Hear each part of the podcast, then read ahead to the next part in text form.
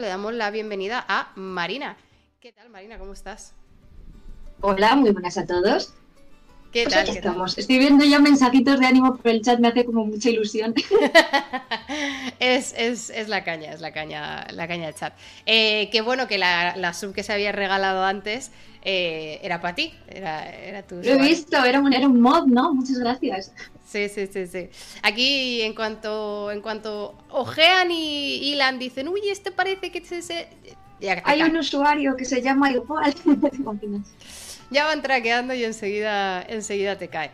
Eh, oye, lo primero de todo, eh, muchísimas gracias por, por- por estar hoy aquí.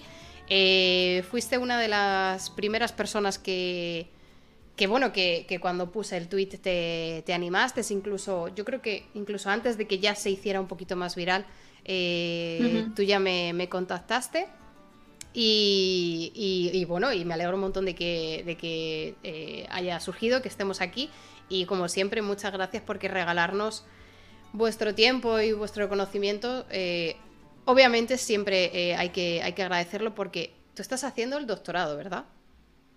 Estoy en cuarto de doctorado. Tercero de beca, pero cuarto de doctorado, sí. Ah, amiga, ¿y cómo va? Pues va, no, hombre, va muy bien, va muy bien. Además estoy en un sitio que estoy muy a gusto, así que se está haciendo muy ameno, ¿verdad? El principio fue la lucha por la beca, ¿no? Que también te sonará, la lucha de la financiación, pero, pero bueno, ahora está muy bien. Eh, me, me suena la lucha por la financiación, pero debo reconocer que me, me- me suena más de oídas, no, no de experiencia personal, porque eh, sí que es verdad que yo mi doctorado lo hice. eh, o sea, yo, yo eché, digamos, la plaza de un contrato que ya existía. Entonces eh, fue, fue un proceso diferente, pero, pero tú eh, estás haciendo el doctorado en España, ¿verdad? Sí. ¿En qué zona o en es. qué hospital? Eh, bueno, estoy en, el- ahora lo diré también en la charla, en el Instituto de Investigaciones Biomédicas Alberto Sols, que está aquí en Madrid, en el campus de medicina del Autónoma. Ajá, en el campus de... Hostia, yo, yo hice em, biología en la autónoma. O sea, yo estudié la ¡Ojo! licenciatura en, en la autónoma y, y hubo algún compañero, yo creo que hubo un compañero de primero de biología que no le dio la nota para medicina y se metió en primero de biología eh, simplemente para, digamos, tener preferencia al luego hacer traslado de, de expediente. Bueno, no era traslado de expediente porque en realidad no había muchas asignaturas que pudiera convalidar, pero al menos para Sí. entrar en... Para no perder ese año y decir sí. Eso es, eso es. O sea, que, que al... Yo que vengo de bioquímica también me suena a eso. Y, y- ¿Pero tú bioquímica lo hiciste en la autónoma o dónde lo hiciste? Sí, También. yo no he salido de la autónoma. He hecho la carrera de bioquímica en la autónoma, luego hice el máster de, bueno, es un máster en inglés de Molecular Biomedicine, también en la autónoma, y ahora ya estoy en el programa de doctorado. Perfecto. Eh, buen campus la autónoma, ¿eh? Sí. Hostia, hostia. Además, medicina es muy bonito. Joder, yo, yo no, Sí, no, sí, no teníamos mucha conexión con, con medicina, teníamos más conexión con la Facultad de Ciencias, eh, porque biología, bueno, no sé si bioquímica también se hace en la Hmm. Sí, facultad. bioquímica se hace en ciencias, sí. Vale. Em, entonces nosotros, como estábamos en la Facultad de Biología, que estábamos un poco separados de la Facultad de Ciencias, pero muchas prácticas las teníamos en eh, la Facultad de Mm. Ciencias, todas las troncales de química, geología, física, todas esas estaban en, en la Facultad de Ciencias. Entonces eh, teníamos, teníamos conexión con, con- con esa facultad. Eh, bueno, eh, nos estamos medio enrollando, pero eh, es que quería... Quería, quería preguntarte un poco por, por- por tu background, porque no sé si, no sé si tú, tú lo sabes o si has visto alguna charla anterior, pero yo siempre le pregunto a todas las personas que pasan por aquí, eh, hoy nos vas a hablar en concreto de una enfermedad que yo no había oído hablar, eh, pero precisamente casi eh, hoy más que nunca yo tengo cero contexto eh, y, y yo pues como siempre preguntarte como a todas, a todas las demás ¿por qué tenemos que fiarnos de lo que nos vayas a contar hoy? ¿Qué, qué- ¿Cuál es tu formación? Sí, es, es, es una pregunta mala, lo sé, ¿eh? ¿Eres un referí? Es una pregunta mala, lo sé. Pero, pero Mm. viene desde la, desde la mejor de las intenciones. Es, mira, precisamente hoy que estamos además en portada, que a lo mejor hay mucha gente que está haciendo zapping, que está pasando. Llega y dice, Y lee esto, síndrome de Alan Hernon Dudley, eh, yo, una random y Marina. Y dice, ¿por qué tengo que escuchar a estas dos personas eh, hablándome de esta enfermedad? Eh, ¿Qué credenciales tienen? ¿Por qué me tengo que fiar? Cuéntanos un poco por qué tenemos que fiarnos de, de lo que nos vayas a contar hoy. Bueno, yo hoy os voy a hablar, no os voy a hablar de conjeturas ni de suposiciones, os voy a hablar todo de, la investigación que hacemos en el laboratorio, que igual que toda la investigación científica está basada en, resultados experimentales que han sido comprobados y supervisados por mis directoras de, tesis en primer lugar, que son científicos titulares del CSIC, que bueno, es la institución científica por excelencia aquí en España, el Consejo Superior de Investigaciones Científicas. Y bueno, todo lo que descubrimos en el laboratorio se publica en revistas científicas que para poder publicar en esas revistas tu investigación tienes que pasar por un filtro de revisores que también son eh, científicos expertos en el tema, que te ponen siempre un montón de pegas, todo está terrible, Pero sí, revisan tu investigación muy a fondo, contrastando la información que estás presentando nueva con lo que se conoce del tema que estás presentando para pues bueno, contrastar que, sigues la misma línea de conocimiento que se sabía hasta ahora, que no estás diciendo ninguna barbaridad, y bueno, se comprueba que los resultados de los experimentos que estás haciendo son fiables, que no te has inventado lo que sale, y, que bueno, puedes ampliar el conocimiento del tema con tu investigación. Y eh, esto es un poco lo que eh, bueno, la, experiencia de estar en un, en un doctorado que tienes, eh, se te exige. También depende de la universidad, depende del país, pero en la mayoría de los programas de doctorado se te exige que tengas, eh, no sé si una o dos, depende del programa, pero al menos una publicación en una revista eh, revisada por pares.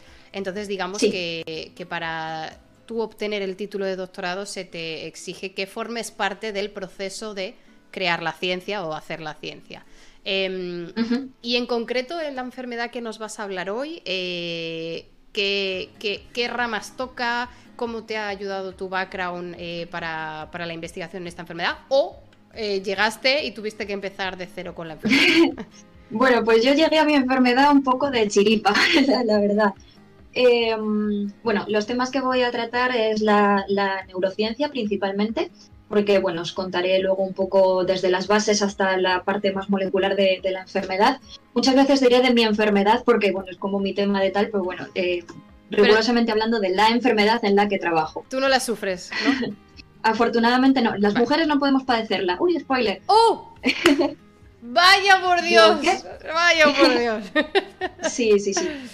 Y mm, bueno, pues trata las ramas de la, neurociencia, sistema nervioso central, y luego también la endocrinología, es una enfermedad que tiene dos componentes, el neurológico y el endocrino. Entonces vamos a tratar ahí las, dos vertientes.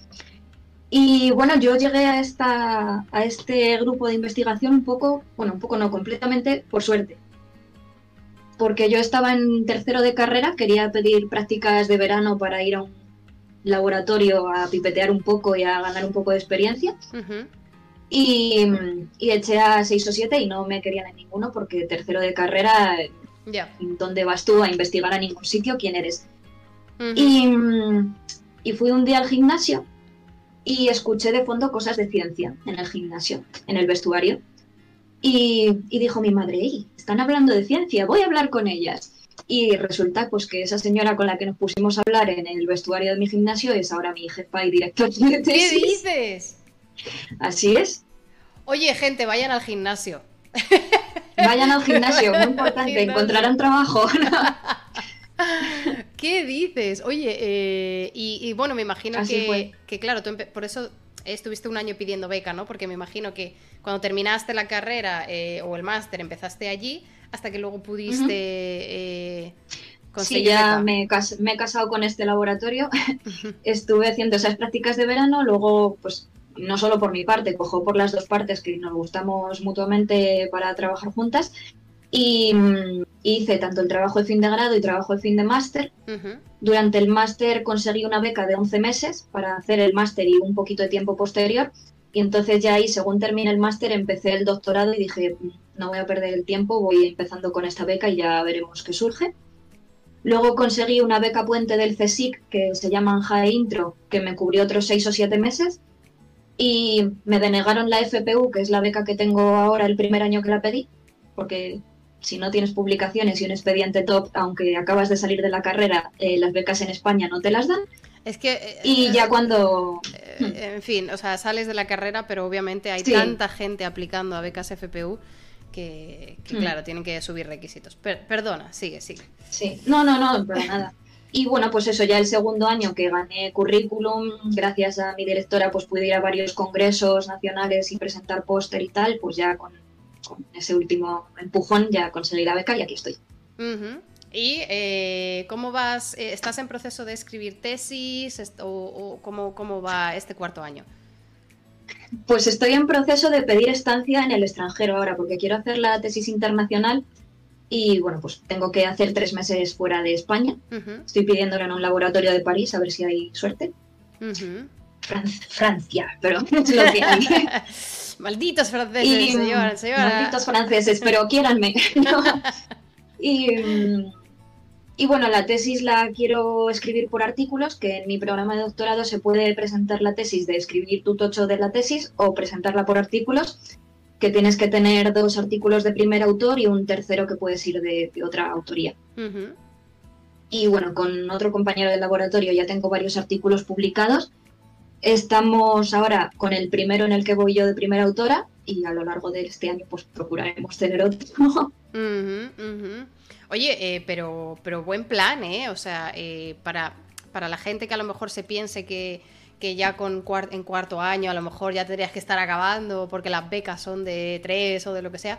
A ver, eh, no, no, no, precisamente, precisamente lo digo porque eh, esto depende tanto de el campo en el que investigas, porque los tiempos de publicaciones varían mucho entre revistas y entre campos. Eso primero. Uy, intenta publicar de una rara, verás qué risa las, las denegaciones que te llevo. Claro, si es un topic eh, que a la gente le interesa, que hay mucho movimiento, que a lo mejor ahora tiene un boom por una tecnología que no sé qué, a lo mejor tienen más facilidad, pero si no, ya simplemente los timing para publicar, esos vienen impuestos por las revistas y, y poco puedes hacer.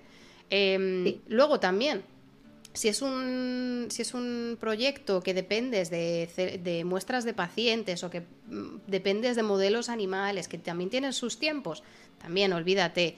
Eh, y luego también depende de, los requisitos. Si tú tienes eh, dos publicaciones de primera eh, y una de lo que sea, o solo una, o sea, todo eso obviamente también afecta eh, muchísimo. Si tienes un proyecto, si entras en un proyecto que ya está marchando, que te puedes es. acoplar, eh, eso es maravilloso, pero no todo el mundo tiene, tiene, tiene esa, esa oportunidad o esa facilidad eh, o esa suerte. Hmm. Eh, entonces, eh, por ejemplo, en, en la universidad donde yo me saqué el doctorado, en la Universidad de Medicina de Viena, la media son seis años de doctorado. La media. la Y me puta parece bien, o sea, Claro, claro. yo te los firmaba. Por si eso- tuviese te los firmaba. Claro, por eso te digo que, que- que depende de tantas cosas. eh, eh, hay, hay que tener eh, muy en cuenta el contexto de cada, de cada proyecto. Y luego todo esto que estamos hablando, todos estos, todos estos factores no dejan de ser factores profesionales, que luego ya le met- pueden meter cosas personales que puedan No, no, pasar, eh, no solo a ti, sino al propio laboratorio o a tu propia directora de tesis, que no, de- Hmm. no nos olvidemos que trabajamos con, con o sea, que somos gente, ¿no? Eh, Sí. No, y además gente metidos en un mundo muy competitivo y muy duro para la salud mental. Sí, sí, sí, sí, es, es terrible. Eh, bueno, yo, yo, yo pregunto el estado de tu doctorado desde un punto de vista totalmente desinteresado, eh, un poco por compañerismo, porque sé que esta es la pregunta que más recibes y que más odias seguramente eh, ahora mismo y en el tiempo que te quede, así que eh, ánimo, desde aquí te mandamos... Bueno, no sé si odio más esa o qué planeas hacer cuando termines. Es- son las dos preguntas espectaculares. Sí, sí, es el doble, el combo, bombo combo este que dicen en el LOL. Eh, es terrible, es terrible porque es, es muchísima presión, ¿no? La que tienes durante un doctorado, por si alguien eh, no, no, no ha estado o no conoce a nadie eh, cercano que, que haya estado. Es una experiencia, o sea, eh, eh, solo me- solamente se me hace comparable a una carrera, pero tampoco. O sea, simplemente por el, por el tiempo, ¿no? Por decir, una carrera, todo el mundo tenemos en mente, ¿no? Una carrera dura cinco años, o depende. Pues hacernos una idea con el tiempo, pero no tiene nada que ver la experiencia. Al menos en mi caso, eh, son, o sea, universidad y, y doctorado son dos experiencias muy diferentes. No sé cómo, cómo viste tú el cambio. en la carrera, pues si se te da mal o tienes una circunstancia personal que dices, bueno, necesito cogerme menos asignaturas, pues me las cojo y me lo divido, yo qué sé, si no tardo cuatro años, tardo ocho, pues si mis circunstancias me lo permiten, lo hago. Pero el doctorado es como, no, es que tienes cuatro años y tienes cuatro años, ya está. Entonces, pues Claro. Eh, es, estresante, pero merece la pena. Si te gusta la investigación. Eh, es que es que, es que, claro, es que te iba a decir, bueno, hay otras alternativas, pero, pero la verdad es que no hay tantas alternativas si tienes claro que lo que quieres hacer es investigación, investigación en academia. Eh, eh, en realidad no, hay, no hay muchas alternativas. Pero, pero bueno, también si hay alguien que, por ejemplo, ahora mismo esté en esa situación o que, o que no crea que el doctorado es lo suyo, también se puede salir de un doctorado. Yo conozco gente que se ha salido de un doctorado. Efectivamente. Y Yo tengo gente que se ha salido en tercero y no se ha muerto, en plan en el último año ha dicho, mira, no es lo mío, ya está. Sin, sin, que haya tenido problemas, ni, ni, estrés, ni nada. Simplemente ha visto que pues, prefiero otras cosas. Sí, sí, sí, es, es una opción válida, gente. Eh, requiere mucho esfuerzo, al menos bajo mi, bajo mi punto de vista, pero, pero también hay que saber, también hay que ser conscientes de, de la situación de cada uno. El doctorado no es para todo el mundo, igual que muchísimos trabajos no son para todo el mundo. Entonces, a veces eh, forzarse a algo no, no, puede que no sea la opción más inteligente. Me encanta alguien del chat que ha puesto el doctorado es una maratón en la que tienes que hacer sprint todo el rato. Me encanta. es como la mejor definición. Es verdad, ¿eh? Qué guay. Es, eh, bueno, es Toma Ciencia, un saludito. Eh, gracias por pasarte por aquí. Eh, buen comentario, ¿eh? pero sí, sí, sí. Em, bueno, pues, pues un poco con este, con este repaso. hostia, perdón, es que ha habido un relámpago gigante y me ha... Eso te iba a decir, ha habido como un flash. ¿Se, ha visto el flash? Sí, se ha visto. Creo que es un relámpago o estar intentando... Eh, han, mandado paparazzis a mi, a mi terraza. Porque eh, lo he visto muy cerca. Em, bueno, eh, estaba diciendo que con este contexto, yo creo que estamos, estamos bastante ready para que nos cuentes bueno, es que, bueno, yo es que ya tengo dudas con el nombre. O sea, estos son tres hombres. Para que os dé la chapa. Claro, yo ya tengo. Sí. Son tres. O sea, Halland, Hernon y Dudley son tres tíos. Son los apellidos de los señores que asociaron lo que causa la enfermedad con la enfermedad. Vale, vale. Eh, pero descubrieron entre los tres. Eso, eso te iba a decir. No, no son nombres de pacientes, son nombres de investigadores. Eso es, son en el artículo, el artículo se llama Alan Herdon and Dudley 1944, no sé quién, o sea que sí. Ah, vale, vale, vale, vale, vale. Pues, eh, pues cuando quieras estamos ready para, que nos cuentes de esta, enfermedad. Pues voy a compartir pantalla a ver si me sale como en el ensayo. y si no, se vuelve a intentar, ¿eh? A ver, ¿se ve bien? Por aquí. En teoría, Sí, en teoría se ve perfecto. Que me confirme, el Que me confirme el chat, pero en teoría sí. Vale. A ver, a ver, mueve el ratón. Eh, ahora mismo está por mi nombre. Sí, sí. Yo creo que sí. Vale. Vale, se ve, se ve todo, perfecto, muy bien, genial. Bueno, pues hemos titulado a la charla Investigando una enfermedad rara el síndrome de Alan Herdon Dudley, que bueno, como ha dicho Serezade, es un nombre de una enfermedad ultra rara, clasificada como ultra rara, entonces es normal que no os suene de absolutamente nada. Pero, Luego más adelante... perdón, o sea, literal, 10 segundos, Marina hablando y yo ya tengo una pregunta. Eh, o sea, el término ultra rara es un término que se usa. Nosotros lo usamos. Vale, es, eh, sí, para, para incidencias más bajas de lo que es la clasificación de enfermedad rara normal, sí. Vale, vale. Es que es como decir, en plan, mazo de rara, ¿sabes? Se me ha hecho como muy. Sí. vale, vale, perdón. No es a lo mejor lo más científico, pero sí, sí, sí. Y bueno, aquí tenía puesto un poco mi background, pero como ya hemos hecho la intro, pues me voy a saltar. Perfecto. Vale, bueno, pues como os hemos dicho, eh, yo pertenezco al laboratorio que se llama Hormonas Tiroideas y Sistema Nervioso Central en el Instituto de Investigaciones Biomédicas Alberto Sols, que eh, bueno, pues es este edificio de aquí, y estas dos ventanitas son mi laboratorio. Uy, al laboratorio con este ventanas, eh. Ojo, cuidado. Con balcón, cuidado, nos toca este sector del Oye, pero sois privilegiadísimos esto. Nos toca un cachito del balcón. Sí, sí, sí. Maravilloso. Y este es eh, pues, mi grupo de investigación. Eh, la doctora Ana Guadaño es la jefa del laboratorio. Eh, Víctor, Ting y Yu son otros predocs que tenemos en el, en el grupo, aparte de mí. Y Ana, Sol y Mari Carmen son, son postdocs que están con nosotros. Y bueno, luego Estrella y Eva son colaboradores también del grupo. Así que bueno, pues esta es nuestra pequeña familia de las hormonas tiroideas.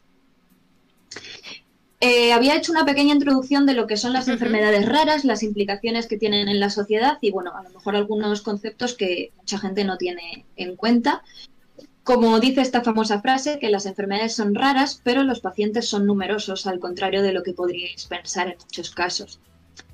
En primer lugar, ¿qué es una enfermedad rara? Pues como su nombre indica, una que sufren pocas pacientes en todo el mundo, en el total de la población, y para considerarse rara, pues tienen que tener menos de uno entre cada 2.000 personas en carácter general.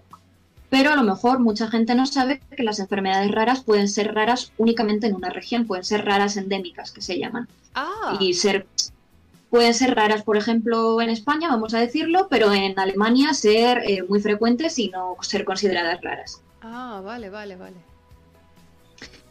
Existen alrededor de 8.000 enfermedades raras diagnosticables hoy en día el 8% de la población europea sufre una enfermedad rara, que supone unos 27 millones de pacientes, 3 millones de los cuales están en España.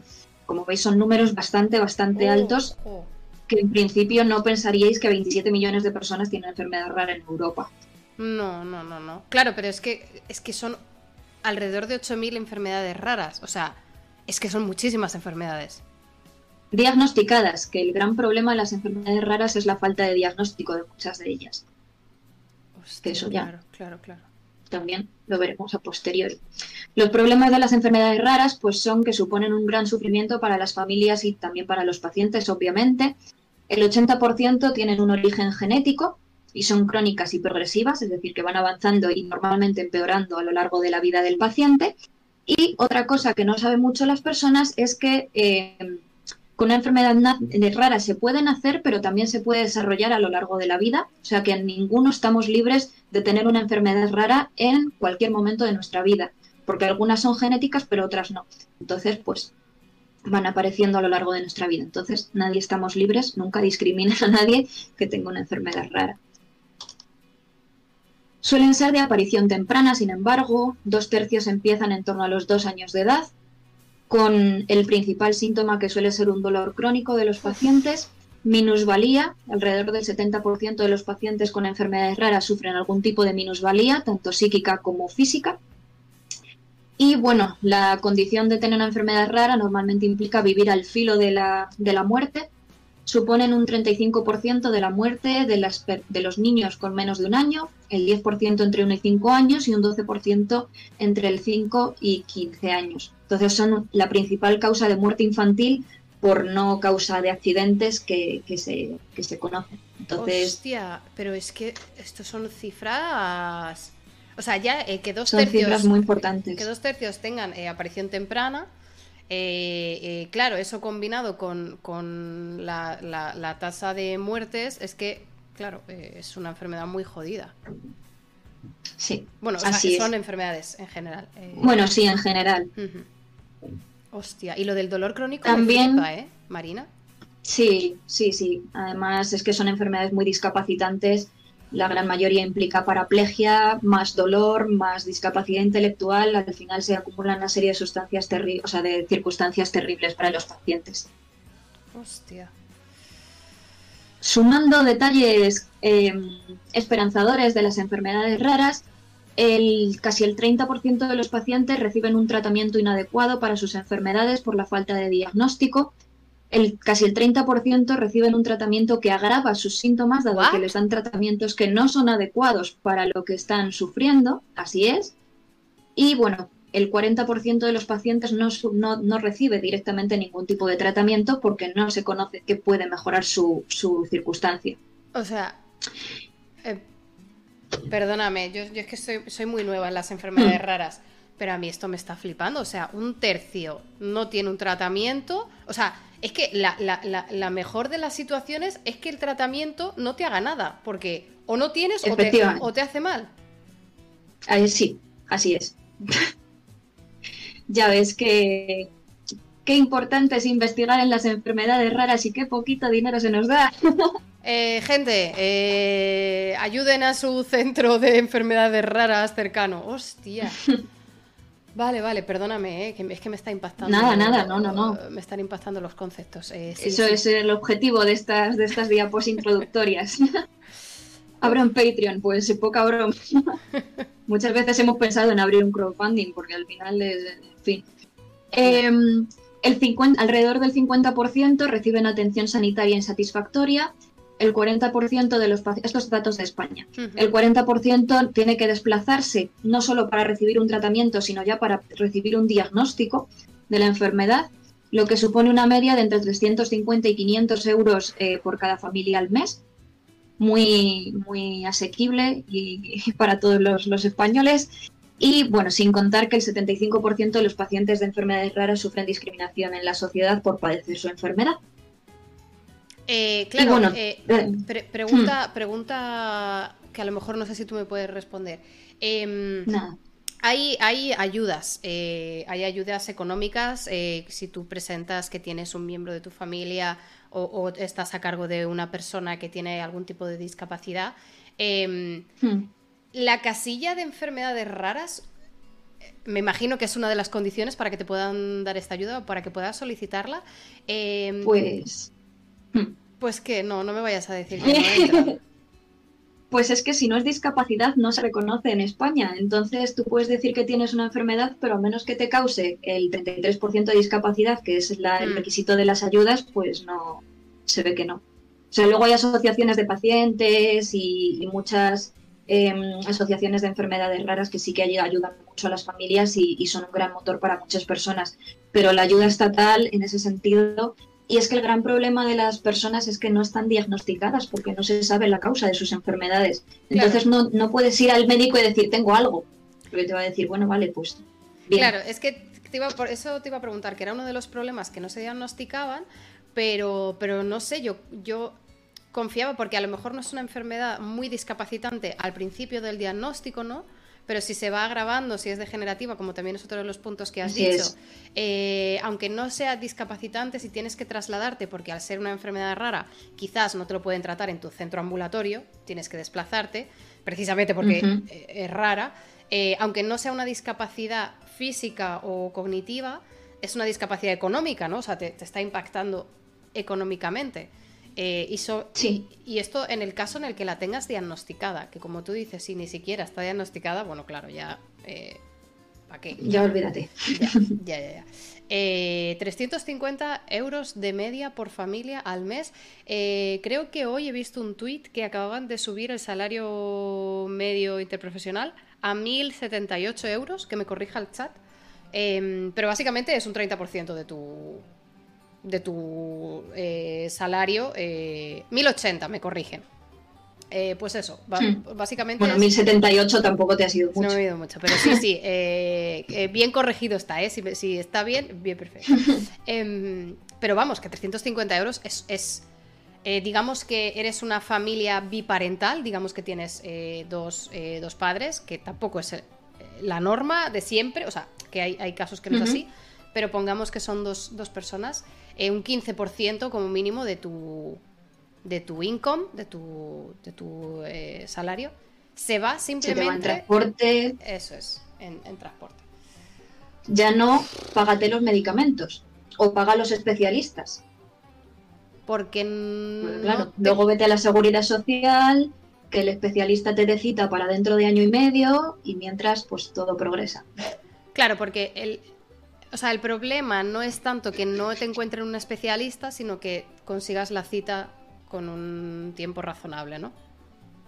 Depende del tipo de enfermedad, porque por ejemplo nuestra enfermedad es para, o sea, afecta, se desarrollan niños principalmente y pues tienes que tener pediatras que sepan cómo tratar, a qué especialista derivar y tampoco es de lo más común. Ya, ya, ya. Por ejemplo, de nuestra enfermedad hay una familia en Zamora que tiene que venirse a La Paz a recibir la consulta básica de atención primaria del pediatra. ¿Y cada cuánto va esa familia en concreto, por ejemplo? Eh, pues no me quiero tirar a la piscina porque no lo sé, pero, o sea, no es mensual, pero, pero varias veces al año sí que tienen que venirse, claro, para ver la evolución principalmente, porque claro. Claro, es que además me imagino que a lo mejor esto me estoy tirando un triple, pero eh, en otras enfermedades que también son de aparición temprana, eh, el seguimiento mm. al principio tiene que ser más de seguido porque hay muchos cambios, hay muchas cosas que están cambiando, hay, muchos procesos de desarrollo que puedes ir mirando, ¿no? Eh, si, esto va bien, si esto va... O sea, para tener más margen de maniobra. Eh, eh, otras enfermedades que aparecen en adultos van como más despacio, ¿no? O, puedes tener las Sí, o ya afectan a procesos que no están, como has dicho bien, ya en desarrollo. Entonces tienes más tiempo de maniobra que, que, ahora que, o pones solución o ya se te ha fastidiado el sistema para todo el, todo el tiempo, sí. Claro, claro. nos está planteando un panorama, Marina. y llevo tres diapos de 70, ¡wow! Vaya plan tenemos, vale, vale. Eh, sigue, sigue. Streaming contundente. Entonces, bueno, pues eso, lo que hemos hablado, que el principal problema es la falta de diagnóstico, la, falta de especialistas. Y bueno, como dato curioso, el tiempo medio entre la aparición del primer síntoma y cuando se diagnostica una enfermedad rara suelen ser cinco años de, de duración. Esto los que tienen suerte y se les diagnostica la enfermedad rara. Entonces, pues bueno, podéis ver en cinco años lo que no habrá progresado una enfermedad desde que te la detectan. Claro, claro. me imagino que uno de los primeros o uno de los eh, puntos fuertes de investigación eh, o de necesidad es lo que tú has dicho, ¿no? Diagnósticos eh, tempranos o, test diagnósticos que se puedan realizar más asequible o más accesible, ¿no? Entiendo. Sí, sí en esencia investigación de qué causa esto. Vamos a investigar esto. Dame dinero para investigar esto. El problema de siempre. Ya, ya, ya.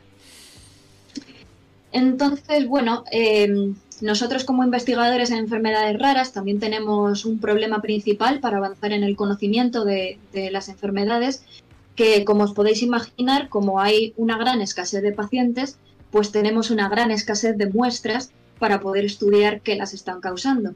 Por ejemplo, además, nuestra enfermedad, que es neurológica, para poder estudiarla necesito el cerebro de los pacientes. Mm. Entonces ya tiene que haber fallecido ese paciente. Si es una enfermedad rara, pues no puedo simplemente coger una biopsia y que el paciente viva, al cabo de un tiempo se me ha acabado, cojo otra biopsia. Es que si, si no cojo la necropsia del cerebro no puedo estudiarlo. Entonces eso limita aún más el estudio. De ahí, pues bueno, la necesidad que tenemos eh, los que investigamos en enfermedades raras de tener modelos animales con los que poder estudiar la enfermedad y avanzar en el conocimiento y sobre todo de, investigar terapias que después aplicar a esos pacientes y poder brindarles una mejor calidad de vida, que al final es nuestro objetivo con la investigación. Hmm. Mira, hay un comentario de Cachi que, que claro, es... Eh, tiene toda la razón. Dice, es lógico el retraso del diagnóstico, lo primero que se piensa siempre es en lo más probable, ¿no? Claro, cuando tú mm. eh, te presentas con unos síntomas eh, que a no ser que sean muy claros o muy característicos a lo mejor de una enfermedad eh, que te lleve a pensar hacer ese test diagnóstico, si no, vas a ir con descartando o atirando a lo más probable. Obviamente, yo, yo entiendo que ese es el, proceso a seguir, pero... corrígeme, a lo mejor en, en enfermedades raras no es la estrategia, pero al menos en otras enfermedades, eh, la idea es combinar un montón de test usando a lo mejor la, misma plataforma diagnóstica, eh, meter muchos parámetros, meter muchos marcadores para que incluso dándote un síntoma muy común a muchas enfermedades, eh, tú puedas ventilártelas todas con un test y eso facilite, al menos descartar, ¿no? Sí. Sí, descartar por lo menos. ¿Tú conoces la prueba del talón que se hace a los niños de cogerle sangre del talón para detectar el hipotiroidismo, el hipertiroidismo. Pues esos test detectan la T3, que es un tipo de hormona tiroidea. Si detectasen la T4, se detectaría nuestra enfermedad rara. Pero como no lo hacen, pues se nos fastidió el asunto. ¿En serio? O sea, ¿se podría detectar con la T4? Con la combinación de T3 y T4, sí. A ver, Llámame, eh. llámame a mí aquí, yo qué sé, innovadora, pero ¿y por qué no se implementa la, la, T4 en la prueba? Ah, bueno, pues, pues ah, me lo contestas tú, porque... pero sí. Quiero, quiero decir, em, a ver, es caro, quiero decir, implementarlo sería caro, pero al final es lo de siempre. en España tenemos ocho pacientes con la enfermedad que yo trabajo. Renta, pues renta al nivel que rente la vida, la calidad de vida de una persona. Ahí ya entramos en el debate de siempre. Claro, la claro, o sea, yo entiendo, yo entiendo que estamos hablando de enfermedades raras. y eh, el número y muchas de estas cosas eh, tienen que ser eh, cost effective, ¿no? Tiene que ser, como dice Kachi, tiene que cundir la inversión. Pero precisamente para eso hay unos fondos de investigación públicos, por eso, precisamente por eso hay unos fondos de sanidad pública que, eh, ¿cómo de perjudicial es para esas ocho personas que se les haya detectado con el retraso que sea frente a si les hubiera detectado al nacer? Pues teniendo en cuenta que el desarrollo del sistema nervioso es a partir, bueno, durante el desarrollo embrionario y a partir del nacimiento en los primeros años de edad, pues para nuestro niño es fundamental. Claro. Para eh, otras enfermedades raras, pues a lo mejor también. Para eh, otras no. Eh, eso, iba a decir que, claro, ahora, ahora vamos a entrar más en detalle a la enfermedad que tú, que tú trabajas. Me imagino que obviamente mm. esto depende de la enfermedad, pero, pero, pero, una cosa básica en, medicina y en tratamientos es que un diagnóstico precoz favorece el pronóstico. O sea, esto lo siento, pero esto es aplicable a todas las enfermedades que yo he oído hablar en mi vida. Sí, sí, sí, sí. Entonces, eh, ajustándolo, me imagino, al tipo de enfermedad y, al tipo de diagnóstico que puedas implementar o no, em, pues a lo mejor hay cosas que son más fáciles y cosas que son más difíciles, entiendo. Sí, bueno, y que si tenías que hacerlo para las 8.000 enfermedades raras que existen en el mundo, pues bueno, ya. es difícil. Ya. Es difícil. Entonces, bueno, pues ahí ya está la labor del pediatra que detecte los, bueno, mi enfermedad, es que me estoy adelantando, pero bueno, los síntomas motores característicos de, mi enfermedad. Claro. Mi enfermedad. Em, y, ya que asocie el perfil tiroideo, pida pruebas, en fin. Claro. Eh, eh, yo también me, iba a adelantar, yo también a preguntar, eh, pero, pero me he contenido un poquito pensando que, que nos iba a contar. Bueno, cuéntanos sobre tu enfermedad. Yo, Marina, yo, te lo, yo lo voy a llamar tu enfermedad, si me permites. Hoy se me ha parado. Ah, ya. Ay, ¿me ves? Sí, ¿no? Mm, sí, bueno, es mi wifi, pero sí, ah, ya he revivido. perdóname, es que te, estaba diciendo que si me permites, yo le voy a decir tu enfermedad sabiendo y siendo conscientes de que no la sufres tú. No, si yo la llamo mi enfermedad 200 veces, o sea que no te preocupes. Pues, pues, háblanos de tu enfermedad. No tiene que ofender, no tiene que ofender. Cuéntanos. Vale. Em, bueno, pues como pone aquí en la diapo, la enfermedad en la que yo estudio se llama síndrome de Langer-Don-Dudley que es una enfermedad relacionada, como os hemos hecho el spoiler, con las hormonas tiroideas. He hecho una primera introducción de qué son las hormonas tiroideas, porque a lo mejor mucha gente del chat no tiene ni idea, o sea, lo ha oído, el tiroides, la hormona tiroidea, pero no tiene ni idea de qué son. Entonces, bueno, las hormonas tiroideas son un grupo de hormonas, T3 y T4. La T3 es la forma activa de las hormonas tiroideas, que se secretan por un eje que está formado por el hipotálamo, la hipófisis y el tiroides, que son tres glándulas en esencia. Y bueno, cuando hay suficientes, ellas mismas regulan negativamente su eje para que ya no se produzcan más y haya suficiente. Una vez en la sangre, las hormonas tiroideas eh, circulan por la circulación sanguínea y después tienen que entrar en sus tejidos diana. Nosotros en nuestra, nuestra enfermedad nos centramos en el cerebro, pues esto es un ejemplo del cerebro. Tienen que entrar en el interior de las células del cerebro para hacer sus funciones. Pero para poder entrar desde la sangre al interior de las células necesitan de transportadores específicos que las transporten hacia el interior de las células desde la sangre. Y existen dos tipos principalmente. El primero de ellos es el transportador de monocarboxilatos 8 o MCT8, que permite la entrada tanto de T3 como de T4 al interior de las células. La T4, como no es una forma muy activa, dentro de las células se transforma a T3 por acción de una enzima que se llama deshiodasa 2 y ya la T3 activa puede ir al núcleo de las células y regular la expresión de ciertos genes. Vale, te, voy a parar un que ahora hablaré de qué funciones tienen. Sí. Eh, hipotálamo, hipófisis, eso estamos hablando de región cerebro. Sí.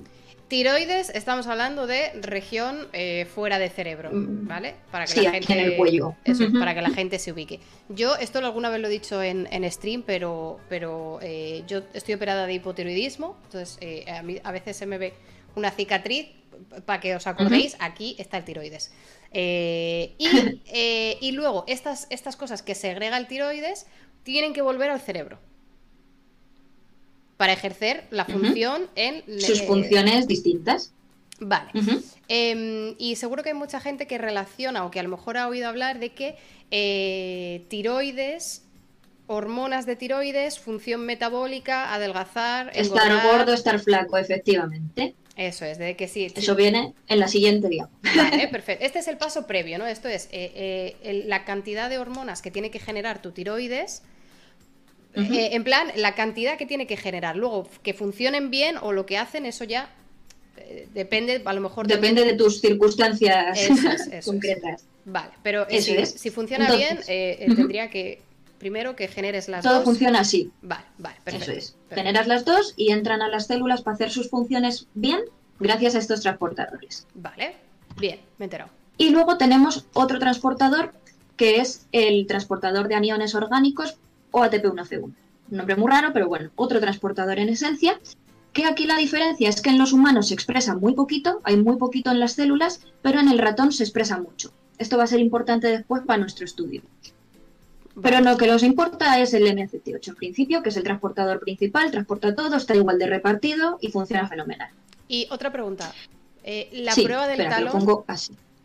Sí, es, era la AT3, has dicho. sí, detecta la T3, Vale. que es la activa y la que es importante en principio, aunque bueno, la T4 tiene también sus acciones por otro lado, pero en principio es la T3. Ujú. Entonces, como bien has dicho, entre esos genes que regulan, pues están los que están impl- implicados en, en regular y aumentar el ritmo cardíaco, la frecuencia cardíaca, la respiración y la tasa metabólica. Entonces, bueno, es lo que decía, que si tienes mucha hormona tiroidea, pues adelgazas porque tu metabolismo es muy rápido, consumes mucho, mucha energía.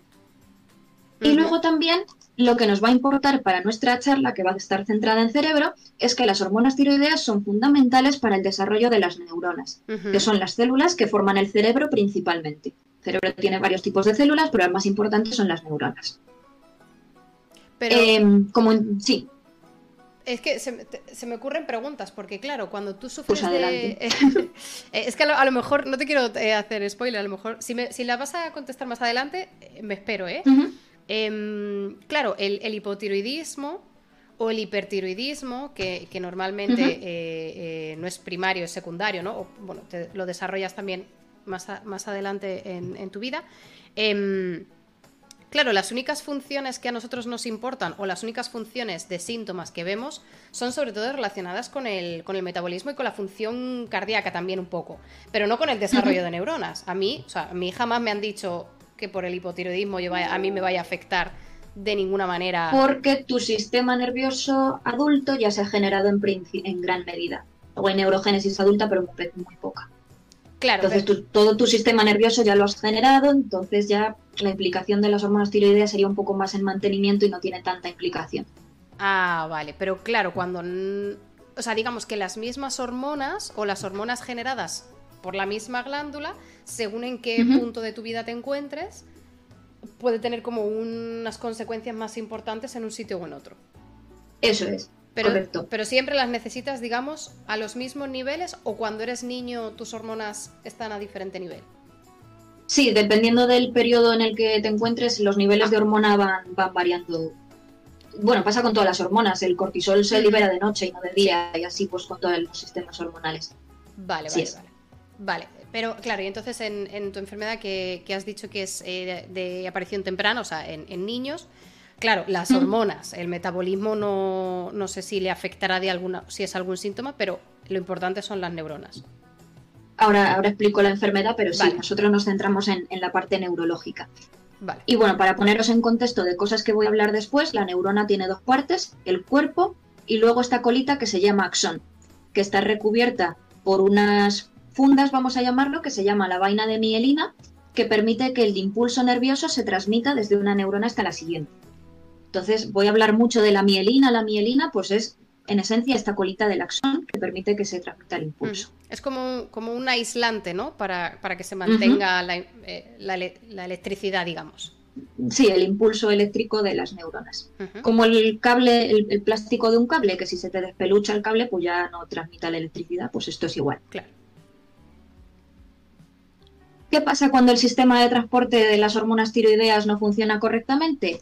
Pues que nos encontramos con mi enfermedad. que se llama síndrome de Alan-Gerdon-Dudley, pero para los amigos es la deficiencia de MCT8, que es un nombre mucho más fácil y ahora ya entendible. Claro, porque era el transporte de las dos. Ahí lo tienes. Vale, perfecto. Aquí lo tengo, eso es. Entonces, este síndrome se debe a mutaciones o fallos en los genes, en este caso en el gen que se llama SLC16A2, que está localizado en el cromosoma X, que codifica para este transportador de hormonas tiroideas MCT8. Entonces, cuando existe esta enfermedad desde la situación normal, pues se pierde este transportador MCT8 de hormonas tiroideas, de tal manera que a los humanos solo nos queda este poquito del otro transportador que había en las, en las Oh. células, que es el OATP, y entonces no se pueden mantener los niveles normales de hormonas, se pierde el primer sistema de entrada de hormona a todas las células del cuerpo, en este caso es el cerebro porque tengo el dibujo del cerebro, pero es a todas las células del cuerpo, generando una situación de hipotiroidismo o bajos niveles de hormona en el cerebro, hipotiroidismo cerebral.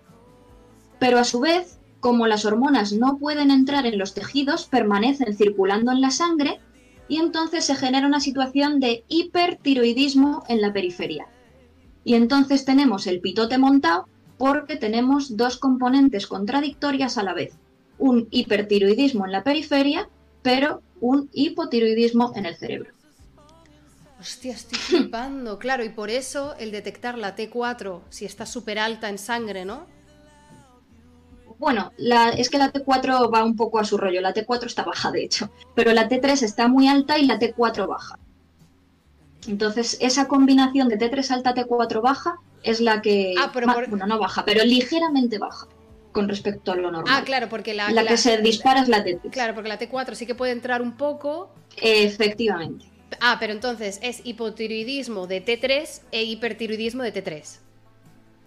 Sí, se suele, se suele hablar solo de T3 porque como es la forma activa, la importante y todo esto, se habla solo de T3. Pero en, en esencia va, un poco a la par. Y, y- y- es que eh, a lo Está mejor flipando. no, es- o sea, estoy, estoy flipando, estoy flipando. Pero a mí cuando, claro, como esto es un tema que, que yo solo he, solo he visto de, de paciente, yo no, ni he investigado ni he leído sobre el tema, eh, yo te cuento lo que a mí me, lo que a mí me decían, ¿no? Cuando, cuando yo como paciente eh, me diagnosticaron hipotiroidismo.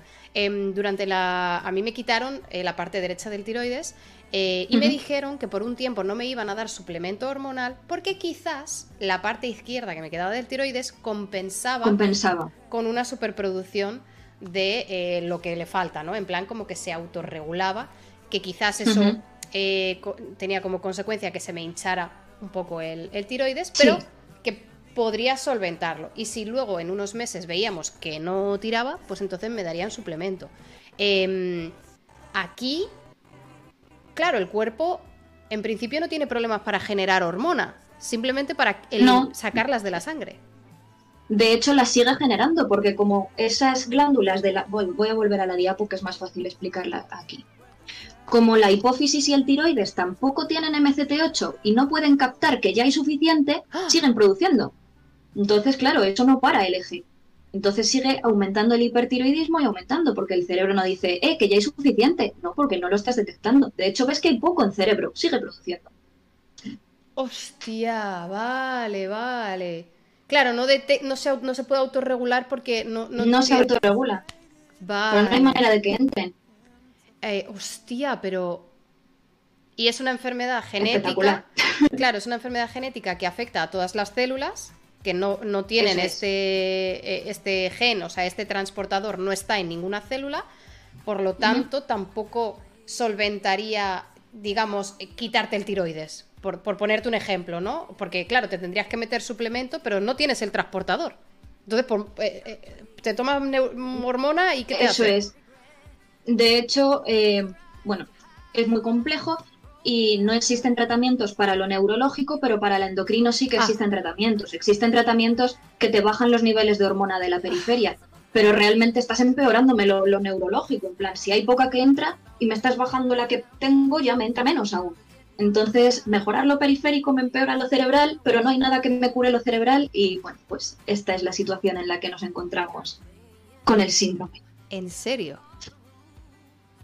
La que se lía por un gen. Hostia, pero entonces. Porque claro, las consecuencias del hipotiroidismo cerebral, entiendo, no tienes desarrollo neuronal. No tienes desarrollo neuronal, ni de la vaina de mielina de los axones, ni de otro tipo de células que existen en el cerebro. Y no, bueno, y la implicación que tiene. ¿Y las consecuencias del hipertiroidismo periférico? Eh, también son malas, ¿no? Pues a ver, es que claro, es un poco confuso el término hipertiroidismo periférico porque es en sangre. Los tejidos periféricos, tipo el hígado, el, corazón, eh, son hipertiroideos también y, y, es que tienen otros transportadores que el cerebro no. Entonces ahí se compensa un poquito porque puede entrar hormona por otros transportadores. Pero claro, como hay mucha, tampoco es muy adecuado. Entonces, bueno, se desregula todo un poco. Vale, entonces. el cerebro está aislado únicamente dependiente de MCT8, entonces es muy, muy concreto. Claro, y entiendo que e, ese es el. O sea, claro, eh, o sea. Ese es el problema a, resolver. El, hipotiroidismo cerebral es, es, el problema del que no hay tratamiento, ¿no? Sí, eso es. Bueno, maravilloso. Eh, voy a coger una pregunta de Spare, Saucer 730 que dice... Eh, sí, eh, estos nicks eh, que nos hacen sudar a los streamers. dice, por lo tanto habría una TSH elevada porque no habría un feedback negativo, entiendo, dice. Eso es.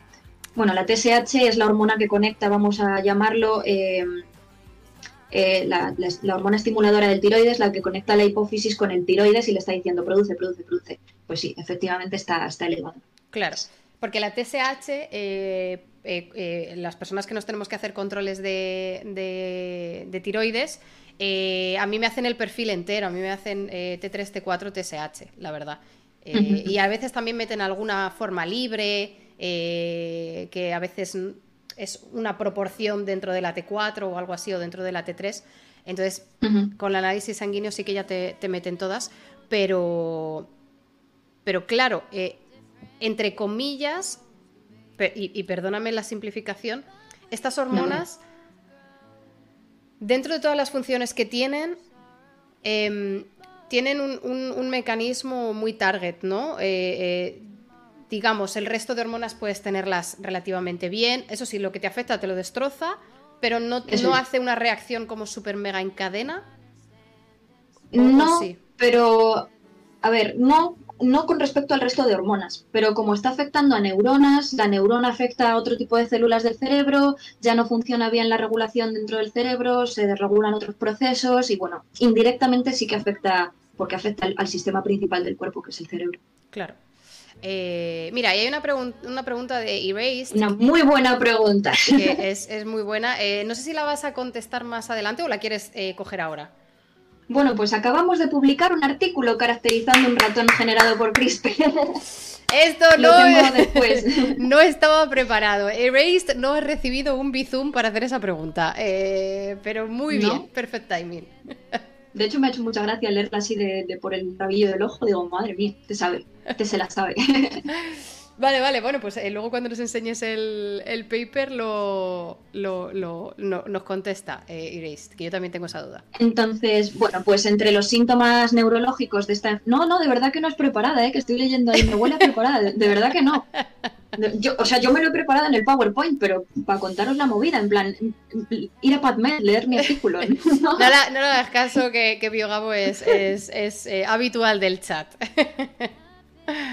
Entonces, bueno, pues los síntomas de la enfermedad en nuestro caso es retraso, por supuesto, en el desarrollo neurológico, una severa discapacidad intelectual de los niños con cocientes intelectuales de menos de 30 puntos, alteraciones en el habla, retraso psicomotor, paraplegia, espasmos, eh, por ejemplo, no pueden sostener la cabeza recta porque no tienen fuerza muscular y, bueno, pues muchos, muchos problemas que son los que en principio les dan las pistas al pediatra de, de pedir el perfil tiroideo para esta enfermedad. Claro, pero eh, el pediatra, y esto me lo imagino, pero eh, con alergias es parecido, el pediatra tiene que estar eh, formado para saber qué síntomas se relacionan con esta y las, y las otras 7.999 enfermedades raras. Eso es, ese es el principal problema. Es que los pediatras también tienen que estar en constante formación de decir, vale, ¿qué es lo que afecta a mi tramo de acción? Y estar pues formándose y conociendo los, está saliendo, claro. Claro, claro. Pero, mm, pero estos síntomas Claro, si esto es una, muta si esto es una mutación, si esto es una, eh, enfermedad genética, eh, este, esta mutación en teoría se, podría detectar incluso con una secuenciación de embrión si se diera el caso, ¿no? O sea, la tienes ya. Sí, no, no, sé muy, no sé si es muy legal la secuenciación en embriones, pero sí se podría detectar. Eh, casi seguro que no es legal. pero digamos que ya el embrión ya tendría, ya portaría esta mutación. O sea, que por detectar. Bueno, sí, sí, sí. Sí, ¿no? O... puede salir, o sea, quiero decir, como el embrión es una célula que se va dividiendo, a lo mejor puede aparecer por mutación espontánea en algún punto, pero sí, en principio vamos a decir que sí.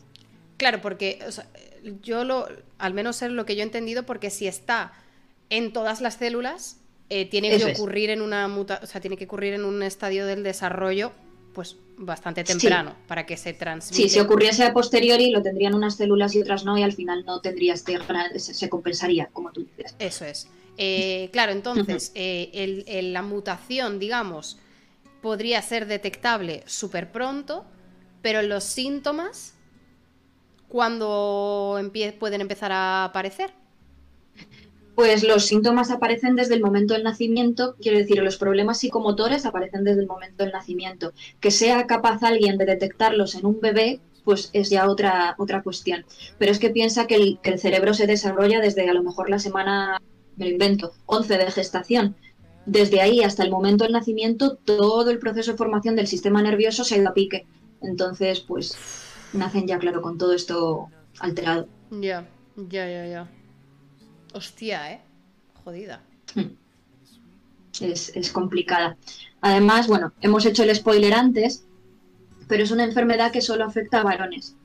Vaya, ya sí, muy científica, muy científica. Ya está. Es una enfermedad heteropatriarcado, perdóname, tenía que hacer el chiste. Eh, También te digo que si es heteropatriarcal tener esta enfermedad, acepto de Claro, pero ya estará la gente diciendo de verdad la agenda woke a las mujeres no las afecta. la discriminación, igualdad eh, genética. Inclusión genética forzada, eh, terrible. En fin. vale, o sea, solo afecta a varones, pero por, por por cromosoma o sea, por el cromosoma Y. Claro, porque este gen está en el cromosoma X. Entonces, como los hombres tienen un cromosoma X y un cromosoma Y, en cuanto tienen el X con la mutación malito, pues ya tienen la enfermedad, no hay, no hay manera de compensarlo. Sin embargo, las mujeres que tenemos dos cromosomas X, em, si tenemos uno con la mutación y, no funcional, todavía tenemos el otro con una copia correcta del gen que puede producir el transportador y compensar esta falta de, función. ¿Y no se ha visto ningún caso de mujeres que tengan la mutación en los dos cromosomas X? Yo creo que no llegarían a nacer, que sería letal, letal embrionario en las, en las mujeres que tuviesen este caso. Yo creo que no hay ninguno reportado. Eh, sí que hay muchas mujeres portadoras, claro. muchas madres que, al estudiar al hijo que tiene la enfermedad se ha hecho el análisis genético hacia arriba y se ha visto que la mujer tiene la, mutación y se la ha pasado al hijo. No es que haya surgido espontánea en el hijo, que también. Pero portadoras sí que hay, que padezcan la enfermedad no hay registro. No se han registrado. Claro, eh, hombre, si no hay... O sea, entiendo que ya partiendo de una enfermedad rara, que es difícil encontrar casos, eh, pero, pero claro, me imagino que si no hay ningún caso de mujeres reportadas con esta enfermedad, eh, es que, claro, tiene que ser tan detrimental para el desarrollo que a lo mejor no, no, no, no, sale. No llegan a, hmm, a términos Entiendo, entiendo. Eh, perdóname, Marina, voy a hacer un, pequeño inciso, dar las gracias a, a un besito, muchas gracias por, por esa suscripción. perdona, sigue. Nada, tareas de streamer, no te preocupes. Bueno, hablando de incidencias, esta enfermedad solo está en 320 pacientes diagnosticados en todo el mundo, aunque creemos que está ampliamente infradiagnosticada. Eh, y bueno, ocho de ellos están en España, así que podéis entender por la gran dificultad que tenemos para la obtención de muestras para el estudio en el laboratorio. Hmm. Nosotros en el laboratorio, uy, las animaciones aquí se me han vuelto locas. Em, tenemos la suerte de contar con, tejido cerebral de, dos pacientes del síndrome, uno de tejido fetal, de un feto de, me parece que son 16 semanas de gestación, y de un niño de 11 años. Em, que bueno, tenemos unos poquitos cortes del cerebro y con ello pues tiramos para adelante las investigaciones más importantes del laboratorio, que al final son los grandes descubrimientos de la enfermedad. y bueno, tejido cerebral de personas sanas con las que poder comparar el tejido del paciente y decir, vale, pues esto este proceso se ha estropeado, este tipo de células ya no funciona. Y luego, por otro lado, pues tejidos del cerebro de ratón, por un lado ratones sanos y de nuevo, pues ratones modelo de la enfermedad em, que reproducen el síndrome y con los que estudiamos, pues otra vez, alteraciones para ver si tienen las mismas que los pacientes y son un buen modelo y después, pues tratamientos para en un futuro idealmente aplicarlos a la clínica. Dos pacientes. O sea, tejido de dos pacientes. Es que claro. Mi jefa es una crack.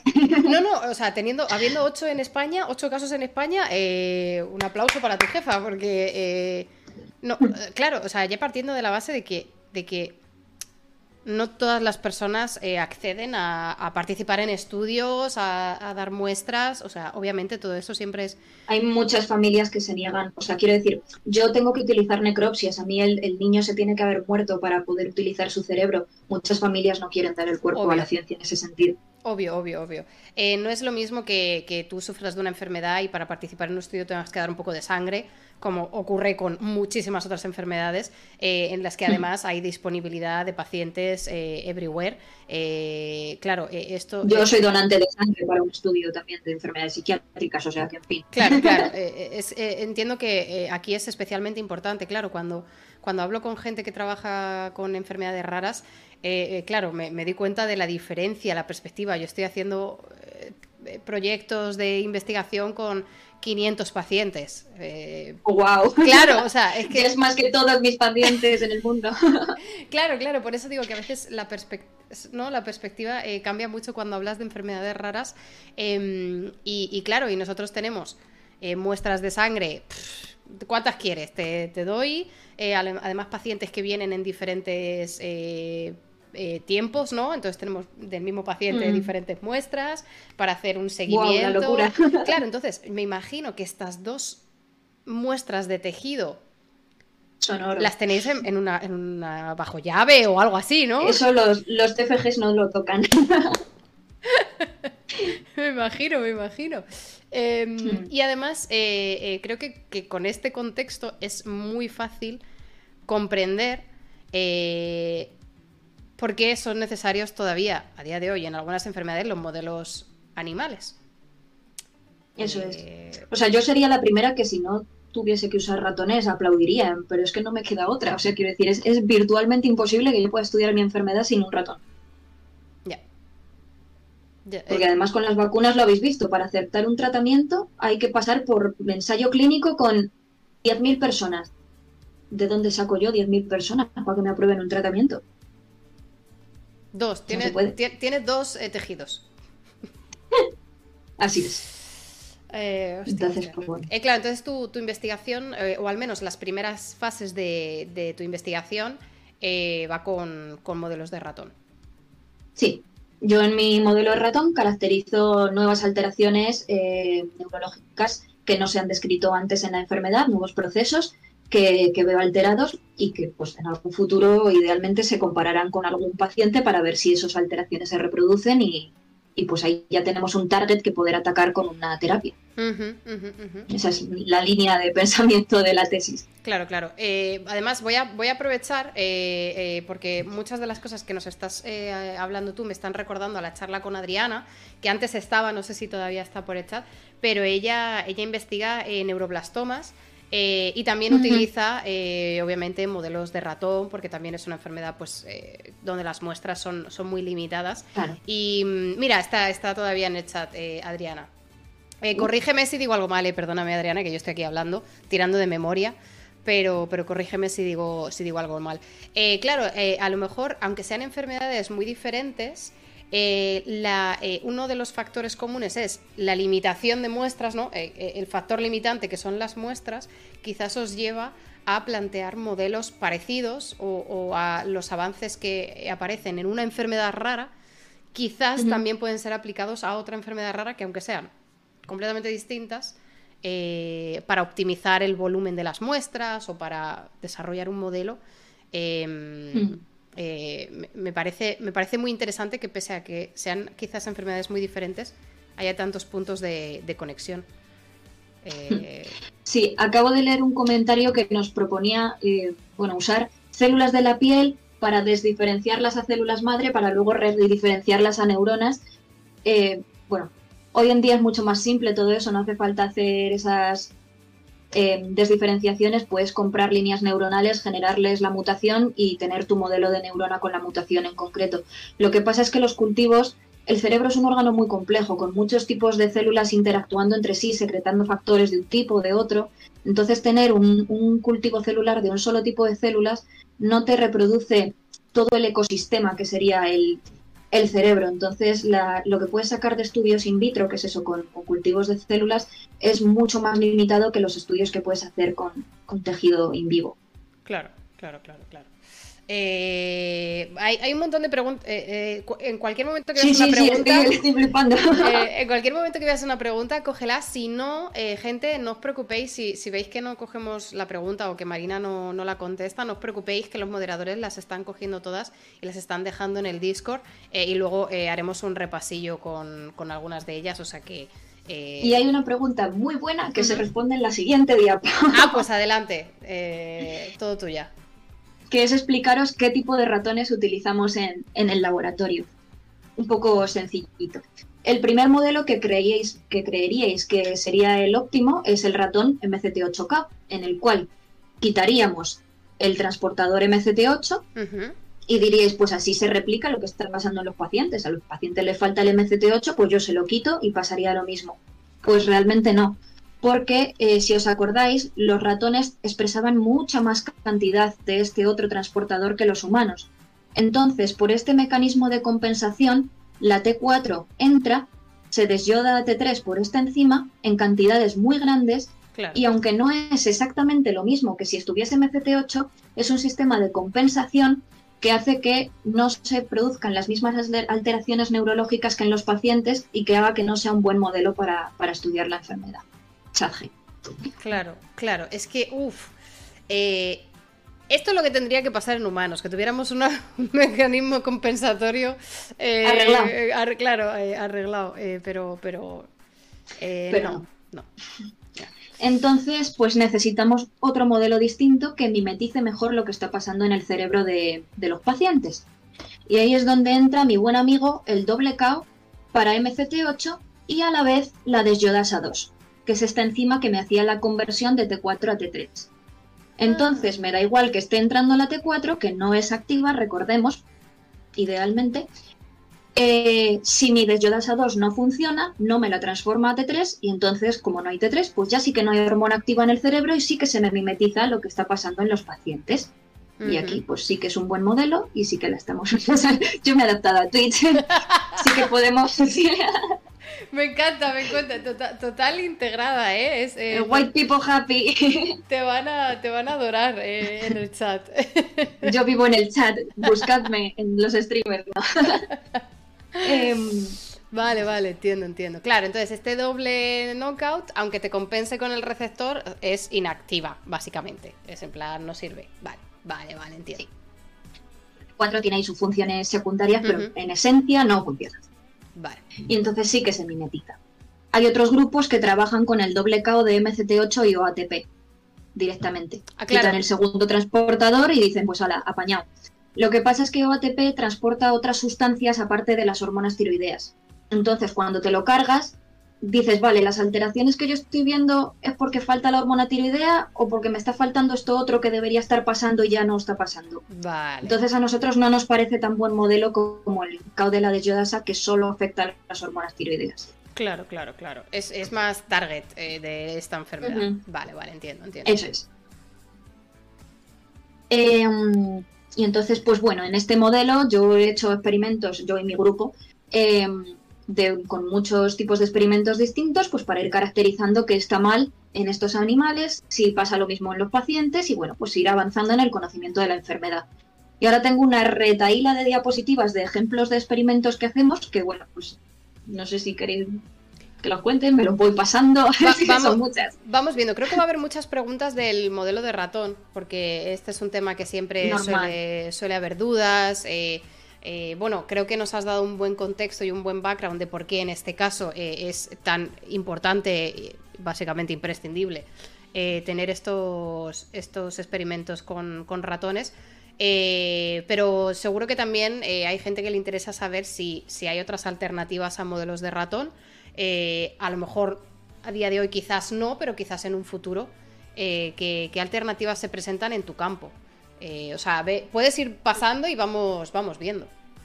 Bueno, yo ahí no he tenido alternativas en mis diapos porque, claro, nosotros solo usamos ratón, pero contestando, Em, y un poco en la línea de lo de los cultivos de antes, existe ahora lo que se llaman los co-cultivos, que es cultivar varios tipos de células en una misma placa y eso mimetiza un poco más el ambiente.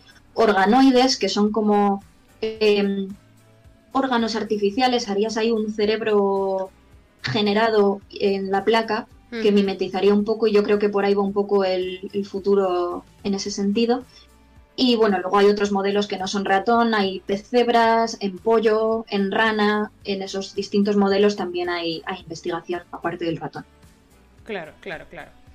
Eh, bueno, o sea, no, tenías que prepararte, que claro, yo lo he dicho así, parece que no tenías que prepararte absolutamente nada, pero, pero sé que este tipo de preguntas son las que, las que suelen, eh, aunque tú no tengas eh, la experiencia de haber hecho estos, estos experimentos, mm. al menos que la gente se le quede o le suene que hay otros eh, tipos de experimentos que tienen sus ventajas y sus desventajas, claro. No, no, desde luego, todos los modelos son válidos. Al final lo importante es aportar información y que lo que descubras tú me ayude a mí y lo que descubro yo te ayude a ti. Eso no hay que ponerse piedras en la ciencia.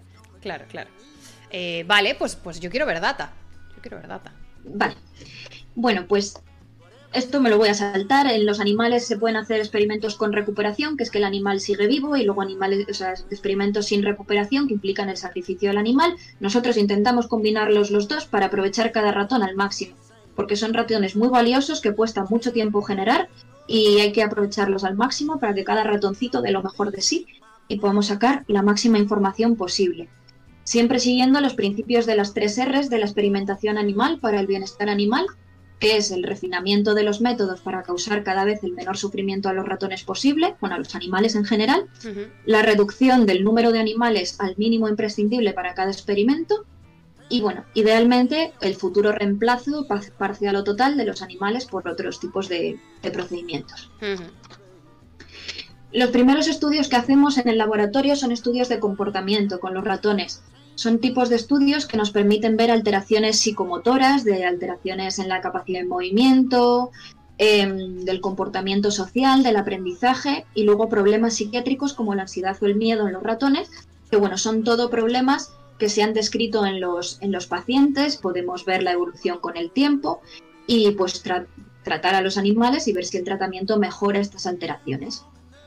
Eh, pregunta, eh, ¿los estudios de comportamiento tienen que realizarse a una edad concreta del ratón o, los vais, claro, porque en humanos la enfermedad es temprana, pero en ratones, claro, eh, a partir de que... En ratón se desarrolla igual, desde el desarrollo embrionario a lo largo de toda la vida del ratón.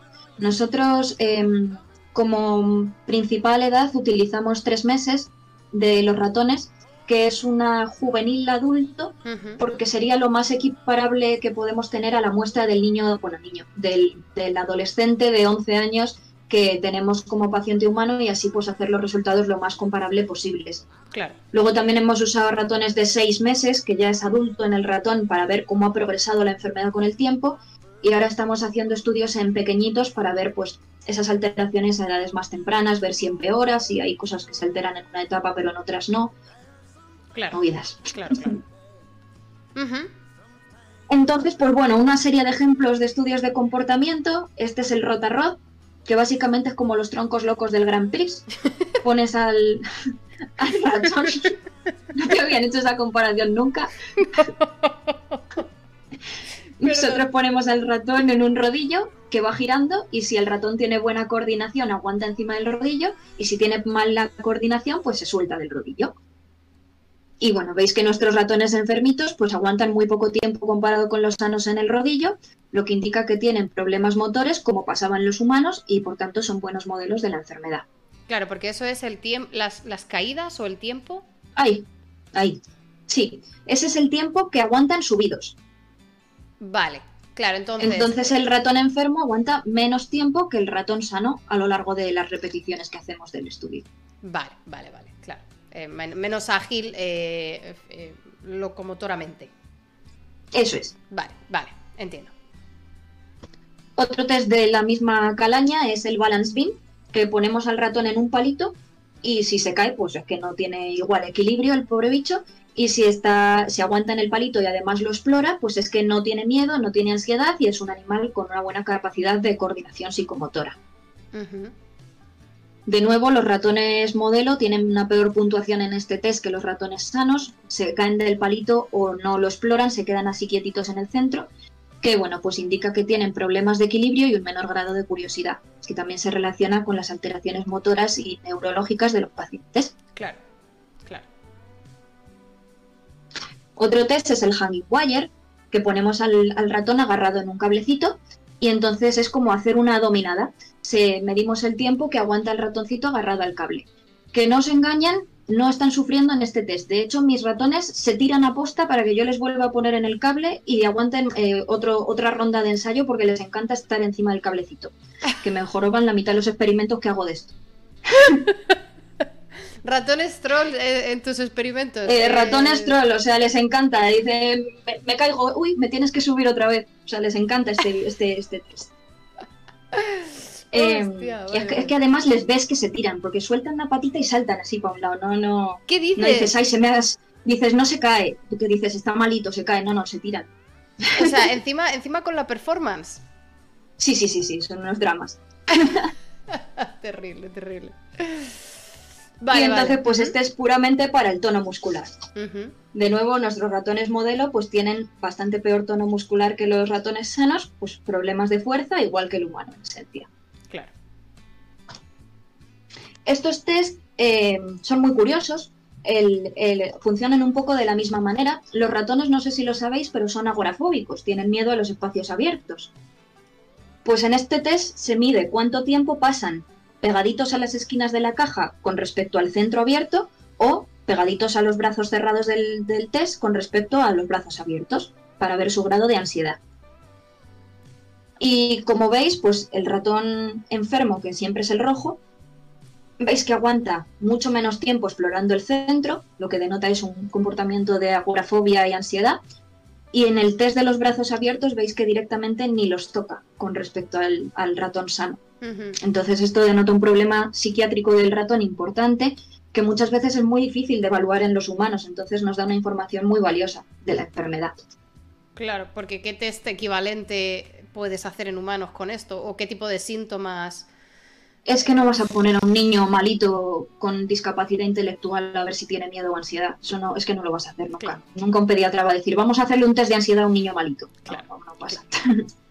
Lógicamente y afortunadamente. Sí, sí, no, eh, claro, eh, totalmente. El streamer dice que los niños. No, no, no, no. pero me pregunto, claro, que todos estos datos que vosotros podéis sacar de los ratones. Em, eh, esto es información valiosa, obviamente, para la enfermedad que a lo mejor no es tan visible eh, tan sencillamente como harías un test que no se puede hacer en, los niños. Eh, pero bueno, esto es una de las ventajas de estos modelos. Segunda funa.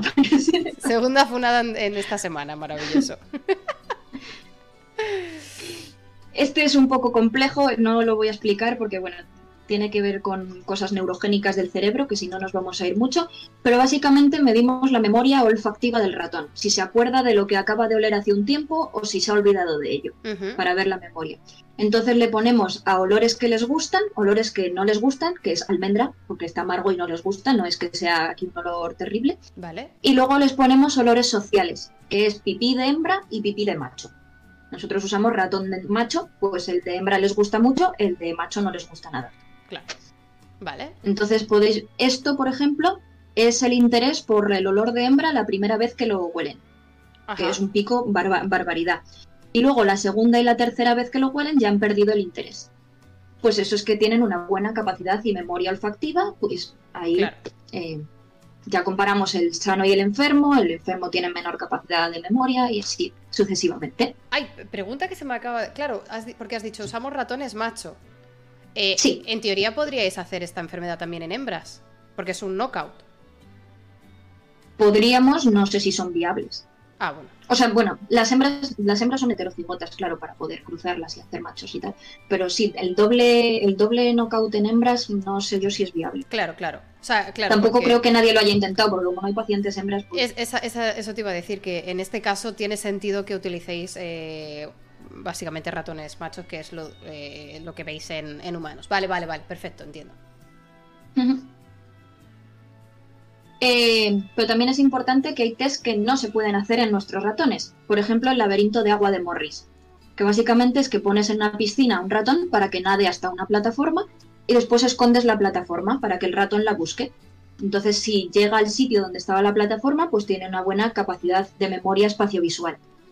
Sin embargo, nuestros ratones, como tienen tantos problemas motores, no saben nadar, no nadan bien. Entonces, eh, tardarían mucho tiempo en encontrar la plataforma o directamente se ahogarían y no nadarían eh, y entonces daría resultados falsos en el test. Entonces, este test, por ejemplo, nosotros no lo podemos hacer. Claro. Entonces, siempre hay que adaptar los test al modelo que nosotros tenemos. Luego hay estudios metabólicos, que por ejemplo se llama esto la Phenomaster, que nos permite medir distintos parámetros metabólicos, que para nuestra enfermedad pues es muy importante por Pero- esa parte hipertiroidismo. ¿De qué te ríes? de- de- es que perdóname, yo, yo soy muy simple, o sea, yo soy muy simple, pero Phenomaster es eh, nombre de aparato de teletienda. Lo siento muchísimo, pero la Phenomaster 3000. claro, el Thymaster eh, y la Phenomaster 3000 eh, a mí me ha, so- me ha sonado a teletienda, lo siento, soy muy simple. Correcto, Pero, sí es. pero me ha recordado. Ay, ay. Sí es. Eh, bueno, pero hace hace más cosas, o sea, eh, no es nivel calidad teletienda, me imagino, es, es, es, es buena máquina. Es buena máquina. Y cuanto más cachivaches y cables le pongas, más cosas mide. Claro, claro, claro. Entonces, pues bueno, para la parte del hipertiroidismo de la periferia, ver evolución de esos síntomas, también nos sirve. Luego los estudios de resonancia magnética, pues nos sirven para ver por estas cosas raras que, bueno, no importa mucho cómo se obtiene, pero cada pico es una sustancia del cerebro, que significa una cosa distinta.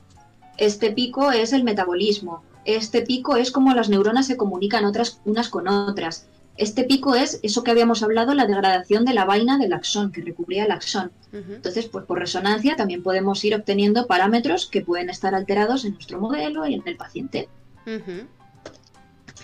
También por resonancia se pueden obtener diversas informaciones a, a través de la resonancia tanto del ratón como del humano. Hola chat, este es vuestro cerebro. Chat, ¿os sentís, Por dentro. eh, ¿Os habéis sentido identificados y representados con, con esta resonancia? Eh, eh, por si no lo sabíais, ahí, ahí- ahí os veis. Ahí está. Y bueno, en función del tipo de resonancia que se haga, que no es muy importante, pues se puede ver, por ejemplo, atrofia de distintas regiones del cerebro o cambios en la arquitectura normal que tendría que tener un cerebro. Por lo que es un buen biomarcador porque podemos comparar el ratón y el humano. Y esto es una prueba que sí se puede hacer con el paciente vivo y no necesitamos, es, no hay tanta limitación para este tipo de, de pruebas. Claro, porque no es invasiva, no es eh, Efectivamente, solo destructiva. necesitamos pues, que la familia quiera hacérsela al, al- al niño. Y, y, bueno, o sea, claro, aquí estás viendo que, que se puede tomar esta información, pero eh, ¿es un parámetro o es un, es un estudio que te sirve para diagnosticar? ¿O Pues, esto a ver, ya lo haces una vez diagnosticado? Yo creo que esto ya se hace, una- como son pruebas tan gordas, se hace una vez diagnosticado. Tan gordas en cuanto a coste, no, Sí. no que sea en plan tal. Eh, pero sí que es cierto que nuestra enfermedad tiene una gran eh, pérdida de esa mielina del axón. Y eso en la resonancia se ve súper, súper bien. Entonces yo creo que, bueno, se podría a lo mejor confundir con otras enfermedades desmielinizantes, como podría ser una, una esclerosis o, o algún tipo de enfermedad de ese tipo, que bueno, no soy muy experta en otras enfermedades que no es la mía, pero em, yo creo que diagnosticar como tal no. Se podría encontrar que, que está alterado y que es un síntoma que pertenece a esta, pero diagnosticar como tal creo que no. Claro, vale, vale, vale. Eh, simplemente por saber si, eh, habiendo sospechas, podría ser una forma de, de que es una técnica que ya existe, ¿sabes? No tienes que desarrollar a lo mejor algo súper mega innovador, es algo que ya está eh, disponible, donde más y donde menos te, tienes un centro de referencia donde te lo puedan hacer. Eh, eh, no sé si, si junto con otros síntomas sería suficiente para diagnosticar o no. Me imagino que el test genético es el diagnóstico eh, último, ¿no? De tu enfermedad. Yo, o sea, último sí, el ideal, pero yo creo que no se hace a todo el mundo. No sé si se hace a todo el mundo la confirmación o con el perfil tiroideo y el Mm. psicomotor ya Vale. ya vale. Vale, claro, claro. No sé el, el caso concreto de cada uno. Yo sé, por ejemplo, que a los, a los niños en concreto con los que tengo trato la familia sí que se lo han hecho. Entiendo, entiendo. Vale, vale. Que hace poco nos invitó una, una asociación de pacientes que tenía pacientes a dar una charla y conocimos a niños y fue súper bonito. Oh, hostia, pero. Fue- Muy duro, pero sí. es- esa era mi pregunta. Ya. Sí, fue duro, la verdad. Eh, no es una enfermedad mortal, realmente. O sea, los niños no se mueren. Hay casos, creo, de personas con 40 años todavía que tienen la enfermedad. Lo que pasa es que como es tan limitante, te va fastidiando otros sistemas y tal, al final, pues sí que acaba falleciendo la persona de causas secundarias, pero en sí la enfermedad no es mortal. Ya. Sí, es, es durillo, pero a la vez es muy bonito también la, la satisfacción de que la familia te agradezca el investigar una enfermedad que tienen ocho personas. Hostia, es que. es- o sea, eso es un grupo de WhatsApp. Yo tengo grupos de WhatsApp más grandes que, que los que sufren esta enfermedad. O sea, Hmm. es, es- terrible. Ay. Sí. em, Otro tipo de estudios muy chulos que, que hago es esta, esta birria de imágenes que se obtienen, que dices, wow, qué resonancia más bonita, no se ve nada, todo píxeles y raro. Pero si haces un postprocesado de las imágenes, se puede hacer reconstrucciones tridimensionales de los vasos del cerebro, que esto está muy chulo. Hostia, esto mola un puñado. Esta, foto mola un puñado, ¿eh? Y bueno, pues este, por ejemplo, es el cerebro del, del ratón, del sano y del enfermo, y se ve pues que tiene menos vasos. Este tipo de estudios pues es muy chulo y muy fácil de hacer. Hostia, esto mola, esto mola un puñado. Y Oh, eso, guau. y, es- y re- reconstruido, eh, o sea, eh, mar- marcando. No, es con una resonancia. En la resonancia Ah, se claro, eh, tienes este, este churro y luego pasas un, un plugin de un programa, hace una reconstrucción de los píxeles, quitamos el ruido y toda la señal de fondo y pues terminamos obteniendo esta movida. Claro, porque con, con la resonancia se ve, eh, me imagino que el oxígeno o, o, o- qué se ve. Sí, el movimiento del agua, del, Sí, hidrógeno, del hidrógeno. el movimiento del agua a través de los vasos y pues eh, vamos haciendo todo eso. Entiendo, entiendo, entiendo. Claro. o sea, que Este no, es con contraste, pero funciona un poco igual que con contraste, leyendo al chat. Es un poco la misma esencia del contraste, pero este utiliza el propio movimiento del, del agua, de los vasos. Claro, porque tú estás viendo la eh, vascularización. Si quisieras ver una célula en concreto, si quisieras ver algo, ahí ya sí tendrías que marcarlo, ¿no? Sí, Claro. efectivamente. De eso habrá a posteriori. Ah, vale, vale, vale. También se pueden hacer angios de la periferia, lo que pasa es que como el ratón respira, el, el corazón late, pues hay mucho ruido en la, en la toma de imágenes, o como si haces una foto y se mueve el que se la estás haciendo, no sale bien. Entonces el- habría que eh, hacer un análisis más complejo, pero bueno, esto es el corazón, por aquí va la, la yugular, la aorta, esto es un pulmón, por aquí está el hígado, en fin, se, ve, se ve chulo. Sí. Y luego ya pues los tejidos los estudios histológicos que hacemos ya con el tejido del cerebro del ratón propiamente dicho. Esto es como una diapo resumen, pero voy a poner imágenes bonitas de todas las cosas que estén aquí puestas. Que siempre es como más visual que decir, pues no, hago extracción de RNA por una PCR y dices, bueno, vale, me quedo igual. Claro. Entonces, bueno, nosotros a los ratones también, como han dicho por el chat, les inyectamos algunos agentes de contraste, colorantes y distintas cosas, como puede ser, por ejemplo, el Evans Blue, que es un tipo de sustancia que normalmente no puede entrar al cerebro, porque el cerebro está aislado de la sangre para que no le entren toxinas ni, ni elementos que no tienen que entrar. Y sin embargo, si ha habido un daño traumático, una rotura de esa protección que tiene el cerebro, este colorante sí que puede entrar al cerebro. Entonces, bueno, estas imágenes no son nuestras, pero se ve fenomenal lo que quiero ilustrar. Si existe algún daño en, en esas barreras cerebrales, pues eh, penetrará este colorante y podremos medirlo por una colorimetría. Pero, pero esto, o sea, en vuestros modelos de ratón hay este daño de la barrera hematoencefálica.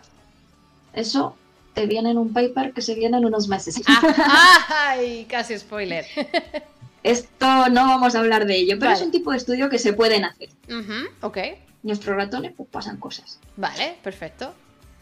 Y luego, pues, dos tipos de, bueno, tres tipos de estudios con el tejido sin perfundir, que significa tal cual extraes el cerebro, lo utilizas para hacer distintos tipos de mediciones.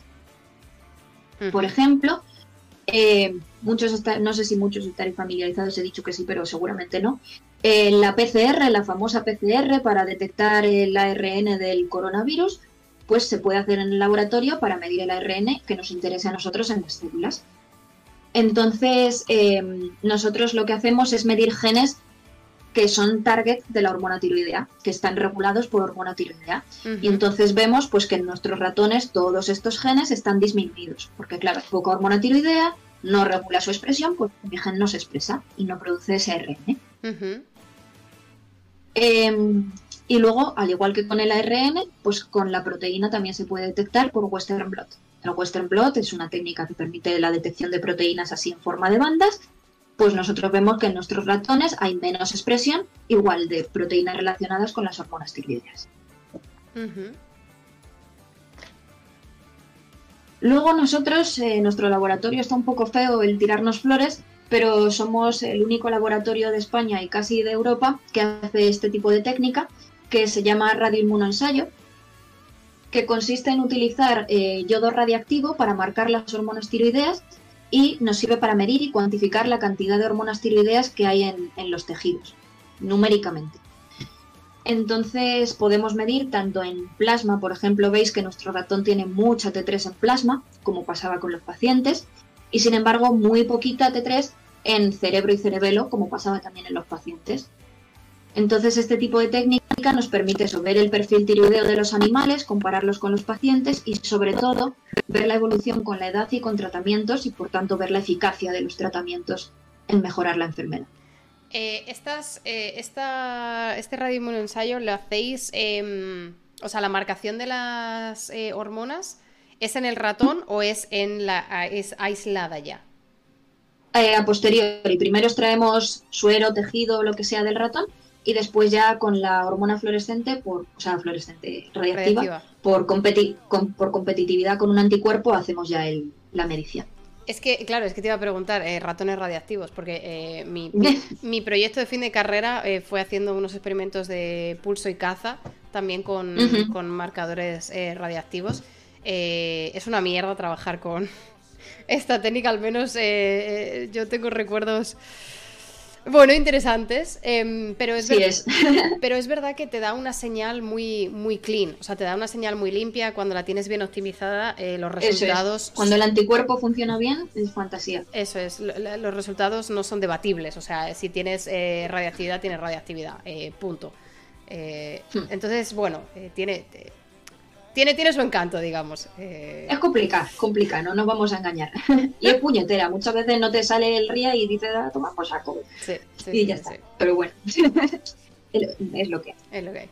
Y luego ya utilizamos el tejido perfundido, que quiere decir que le hemos quitado toda la sangre y le hemos pasado un fijador. ¿Para qué? Pues para que todas las estructuras permanezcan en la misma circunstancia que cuando yo he extraído el tejido y entonces puedo ver in situ, en el propio tejido, proteínas y estructuras tal cual estaban dentro del, dentro del cuerpo. Entonces esto es lo bonito, lo bonito de la, de la neurociencia y lo que se ve en todas las partes que cada vez que ponen un cerebro plantan imágenes de las tinciones. Entonces, pues tiñendo las lonchas de cerebro, básicamente, podemos ver, eh, por ejemplo, con las tinciones de nísel o de hematoxilina, las neuronas y los distintos tipos celulares que existen en el cerebro con las tinciones del Luxol Fast Blue o la de Clubia Barrera, pues podemos ver eh, la tinción de esas vainas de mielina de los axones que habíamos dicho que, estaban fastidiadas en los ratones. Por ejemplo, podéis ver que aquí esta franja curva, que es todo axones, en este bicho está hecha una birria. Aunque no sea el mismo tipo de tinción, pero bueno, se puede comparar. Pues esto sería representativo de lo que es el ratón enfermo y esto sería un ejemplo más de ratón sano. Aquí veis, pues, por ejemplo, este tramo gordo en el ratón este está hecho un Cristo y así. Hostia, son muy bonitas las imágenes, ¿eh? eh ya, o sea, en plan artístico eh, son, son preciosas. pero, pero claro, eh, digamos que la densidad del color se ve hmm. que está muy, muy desgastado, ¿no? En el de la izquierda. Sí, bueno, a ver, tampoco es el mismo tipo de tinción, no se puede comparar, es un poco así, pero, pero sí, ahora voy a enseñar imágenes comparables. Eh, con la inmunohistoquímica, que es la, técnica por excelencia que hacemos en el laboratorio con el tejido. Em, y bueno, aquí os presento ya resultados de pacientes y de ratones para que veáis las, las comparativas reales de lo que ocurre. Em, la inmunohistoquímica es una técnica que nos permite detectar proteína, expresión de proteína en el propio tejido. Entonces esto es MVP, que es proteína de la mielina, básicamente, lo mismo, la mielina del axón de las neuronas. Podéis ver estas dos imágenes son de humanos y estas dos de ratones. Y podéis ver cómo en el paciente la expresión de esta proteína, que es el color marroncito, ha disminuido muchísimo. Y aquí está la cuantificación. Al igual que en el ratón, todas las fibras marroncitas se han perdido y se ve pues un, churro que no son estas fibras bien definidas. Eh, y, la cuantificación pues también sale eh, menor. Claro, el, en el paciente se ve muy bien, sí que es verdad que el ratón engaña un poco porque parece que está todo como más marrón en general, pero la intensidad no es la misma, ¿no? Engaña porque es un anticuerpo hecho en ratón, utilizado en tejido de ratón y da mucho fondo. Entonces, esa señal inespecífica del, de, pues por ejemplo, este color marroncito por aquí no tiene nada que ver, eso no es señal. La señal es estos manchurrones marrones gordos que no son estas fibras de pelito que se ven muy bien aquí en el, en el Claro, claro, claro, claro. En el paciente sí que se ve que está todo, eh, o sea, el foco marrón es más chiquitillo, hay como un punteado, ¿no? Eh, en el paciente. Sí, ya no son fibras, es punteadillo, eso es. En el ratón pasa lo mismo, pero claro, el fondo se come mucho la, señal. En esto a lo mejor lo veis mejor. Esto vuelve a ser el control, que bueno, está contrateñido con una tinción morada de las de antes, pero lo importante es el marcaje marrón. Esto es neurofilamento, que al fin y al cabo es otro, otro marcador del axón de la neurona. Y veis cómo en el paciente prácticamente, si no totalmente, desaparece la expresión con respecto al control. Hostia, claro, no se casi nada. tanto en las celulitas de aquí arriba como esta, esta franja gorda que es mm, una sombra aquí que te quieres inventar que existe. Y esto es el ratón sano en dos tipos de zonas, pero bueno, no nos importa mucho si queréis fijaros solo en esta primera fila. Y estos son los distintos modelos del ratón que tenemos en el laboratorio. Y veis como todos, en mayor o menor medida, porque cada modelo tiene sus características, pues disminuyen también mucho la expresión de esta proteína, como, como, ocurre con el humano. y, pero todo esto, de momento que nos estás enseñando, es caracterización del modelo, ¿no? De en plan, tu modelo se comporta eh, tiene eh, síntomas, ¿no? digamos, de comportamiento, eh, cosas que podemos medir en los ratones, inmunohistochemistry, o sea, tinción comparado con las muestras de pacientes, digamos que estás mostrando que el fenotipo ¿no? de la enfermedad, lo que se ve o los marcadores moleculares son comparables, como para decir, modelo de ratón, chachi para estudiar. En parte. En parte. Porque muchas veces eh, no hacemos primero paciente, luego ratón. Muchas veces empezamos a investigar qué ha alterado en el ratón y después decimos, vale, vamos a ver si esto pasa en el humano. Porque como nuestras muestras del humano son tan valiosas, eh, vamos, no diría tiro hecho, pero sí que nos queremos asegurar muy bien de que las vamos a utilizar en algo que nunca lo sabes en ciencia realmente. a lo mejor te pasa en el ratón y en el humano no. Mm. Pero que a veces vamos más a tiro hecho al revés. Entonces, muchas veces caracterizamos algo en el ratón y decimos, joder, ¿y esto pasa en el humano? Y vamos al, otro lado. Entonces, también el ratón nos sirve para descubrir nuevas cosas que no sabíamos del, humano. entiendo, y luego publicamos normalmente todo a la vez. De decir, mira, pasa esto y se comprueba, pasa esto y se comprueba. Claro. ok, ok, ok. Y bueno, pues este es otro marcador, parvalbúmina, que marca un tipo de neuronas concretas. Pues igual, en el paciente estas neuronas se pochan, dicen, mira, no, dejan de expresar completamente o prácticamente completamente este marcador.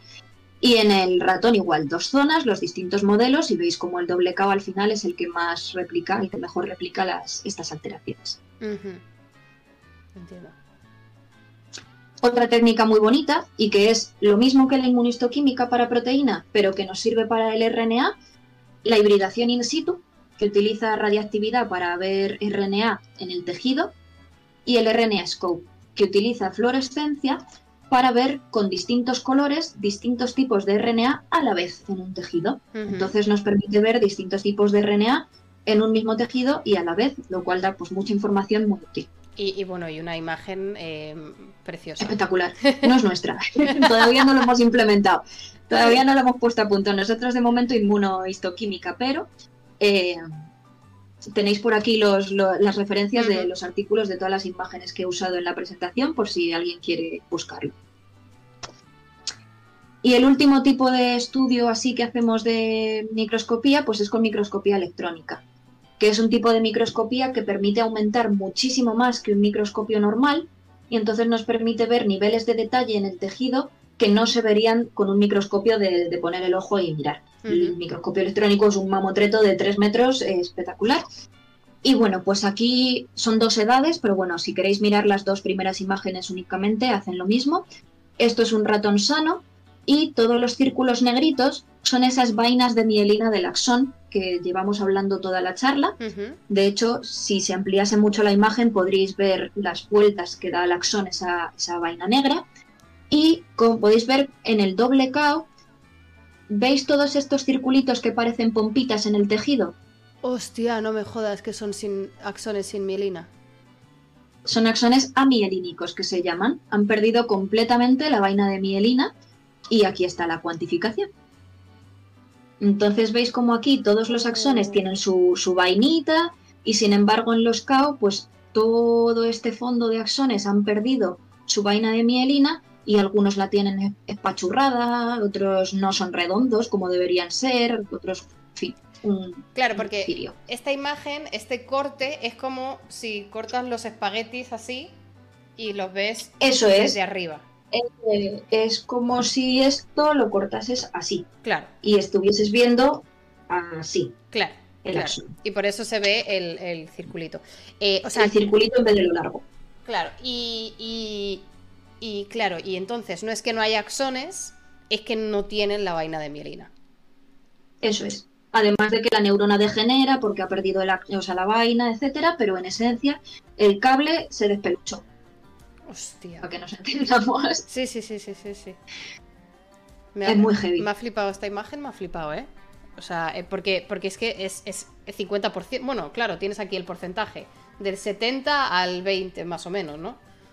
Sí, 70, sí, la media está en un 20 y pico, sí, efectivamente. Y se mantiene con la edad.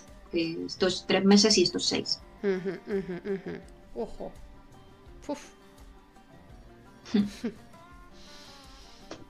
y bueno, pues diremos, no, no, estamos diciendo nada de la esperanza y las curas y todo esto, ¿qué está pasando? Terrible, pues no, también hay algo. Bien. bien. bien, bravo. El problema principal, como hemos dicho, es que aunque demos un tratamiento, no cruzan las barreras cerebrales porque no hay MCT8. Entonces el tratamiento tampoco puede entrar. Entonces en el laboratorio estamos explorando nuevas rutas de administración de esos tratamientos que no, eh, o sea, que se salten esas barreras cerebrales. Entonces, por ejemplo, eh, hemos hecho un estudio de administración intranasal que es echando hormona tiroidea en un flux flux por la nariz del ratón porque la nariz está conectada directamente con el cerebro, saltándose esas barreras cerebrales. Entonces digo, vale, pues si me salto la barrera cerebral con un puff, mi hormona llega al cerebro, problema solucionado. Y lo mismo, inyectando hormona directamente en el cerebro. Haces una operación y le inyectas hormona en el cerebro, el ratón no se recupera sin ningún tipo de problema que es lo que se llama este nombre complicado, administración intracerebro-ventricular. Lo pincho dentro del cerebro, del, o sea, del ventrículo del cerebro, no pasa nada. Lo bueno es que consigo hacer llegar la hormona al cerebro, pero lo malo es que aunque haya hormona en el cerebro, no pueden pasar a las células y hacer su acción porque sigue faltando en 8 Entonces me salto uno de los problemas, pero sigo teniendo el otro. Entonces realmente no estamos, no estamos solucionando nada sí que se mejora un poco porque al final por ese otro transportador entra un poquito, se compensa, etcétera, pero no es una solución viable. Así que el futuro está en estas otras dos rutas que son las que tenemos abiertas actualmente en el laboratorio, que es la de administrar lo que se llaman análogos de hormonas tiroideas, que son sustancias que funcionan igual que las hormonas tiroideas, pero que no necesitan de MCT8 para transportarse, utilizan otros transportadores. Entonces aquí sí que se nos soluciona el problema, porque yo lo administro si quiero sistémicamente, se lo pincho en la tripita, en una pata, donde corresponda, eh, y ya pueden viajar al interior del cerebro y pasar al interior de las células y hacer la misma acción que las hormonas tiroideas, pero usando otros transportadores. Entonces, que no haya MCT8 no me importa. Pero. Pero aquí dependerá de qué otro transportador elijas, porque, claro, a lo mejor targeteas unas células y no otras, ¿no? Claro, tendría que ser una, bueno, sí, tendría que ser una célula que estuviese, o sea, un transportador o que estuviese solo en las barreras cerebrales o combinar la administración cerebral con este otro análogo. Porque claro, así tal cual dices, vale, pero es que me actúa en la periferia y me, empeora el hipertiroidismo. Claro. Entonces hay que combinar distintos tipos de factores en este tipo de estudios, sí. Claro, pero, o sea, pero, claro, pero la idea es hacer un, imitador de esta hormona que utilice una autopista diferente de la que está cerrada. Entra por la puerta de atrás. Es, vale, entiendo, entiendo. Y, y que haga la misma función. Sí. Esa es la característica principal de, de, los análogos. Actualmente también estamos haciendo, utilizando, bueno, un análogo es el sobetirome, estamos utilizando una forma del sobetirome que solo se vuelve activa cuando está en cerebro. Una pro, prodroga que se llama, una prodrug, profármaco. Entonces tú lo administras sistémicamente, pero no funciona porque no está activo. Sin embargo, cuando llega al cerebro, reconoce, eh, estoy en cerebro, es mi sitio de actuar. Me activo y ya empiezo a actuar. Claro. Ah, claro, claro, claro. Eso está bien. Esa es la otra alternativa. Claro.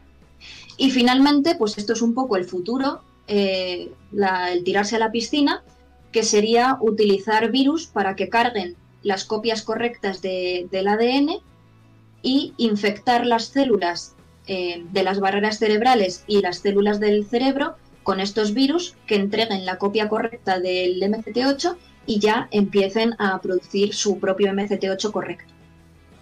Lo que pasa es que, claro, esto en estadios tempranos, pues es hoy en día imposible.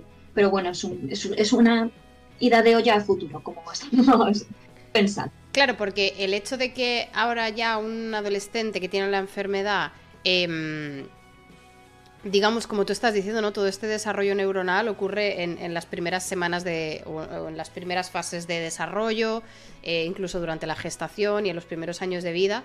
El hecho de que luego tú le sigas mandando o de que repongas esta hormona y el receptor eh, cómo, cuánto puede recuperar este paciente eh, del desarrollo que no ha tenido neuronal. Pues a ver, yo creo que recuperar poco, porque la formación de nuevas neuronas en el adulto es un tema muy controversico en la ciencia actualmente. Pues bueno, yo soy ferviente creedora creyente de, la neurogénesis adulta. Entonces, bueno, una pequeña parte sí que se podría reponer. Em, lo que pasa es que, claro, todos los periodos críticos de desarrollo del sistema nervioso se pierden, toda la influencia de esos primeros procesos en todo el, organismo se pierden y todas las redes neuronales que se hayan no generado en la vida de la persona tampoco se van a generar a posteriori. Claro, porque además eh, es que me estoy acordando de cuando vino aquí Doctor Astrosite, que no sé si no sé si le, tiene. Sí, sí trabaja en mi centro. Ah, pero pues es que, es que al final todo, al final todo acaba Pero bueno, José, si era el community manager de mi centro. todo acaba en familia. Claro, me estoy acordando de su mm. charla, de su investigación con procesos de, o sea, con eh, compuestos derivados de la ayahuasca. Eh, o compuestos relacionados en algún aspecto con la ayahuasca, que, promovía eh, neurogénesis eh, mediada por las células glía, por la microglía. Em, sí, claro, o sea, pero escúchame, entonces esto sería maravilloso combinar esto con, lo otro. Y venga, genera neuronas que además puedas tener mielina. ¡Hala! Ayahuasca para los niños. ¡No! Marina, no, que me funan otra no, nada, yo también. Tamayo va a aparecer por aquí, Tamayo por el chat diciendo, ¿what? Eh, sectas. Eh, no, pero, o sea, venga, vamos. Sí, no somos un clan, somos una secta. vamos pone uno, sois un clan. Somos, somos secta literal. Pero vamos a ponernos en el caso hipotético de, va, este tipo de tratamiento con una hormona suplementaria eh, eh, imitadora o con el receptor o con no sé qué, más neurogénesis. Quiero decir, en, el papel, a mí, para mí tiene sentido un papel. Claro, luego tú que te apruebe la FDA, darle siete tratamientos conjuntos que no sabes qué efecto tienen combinándose y toda la movida, pero en un mundo ideal, espectacular solución.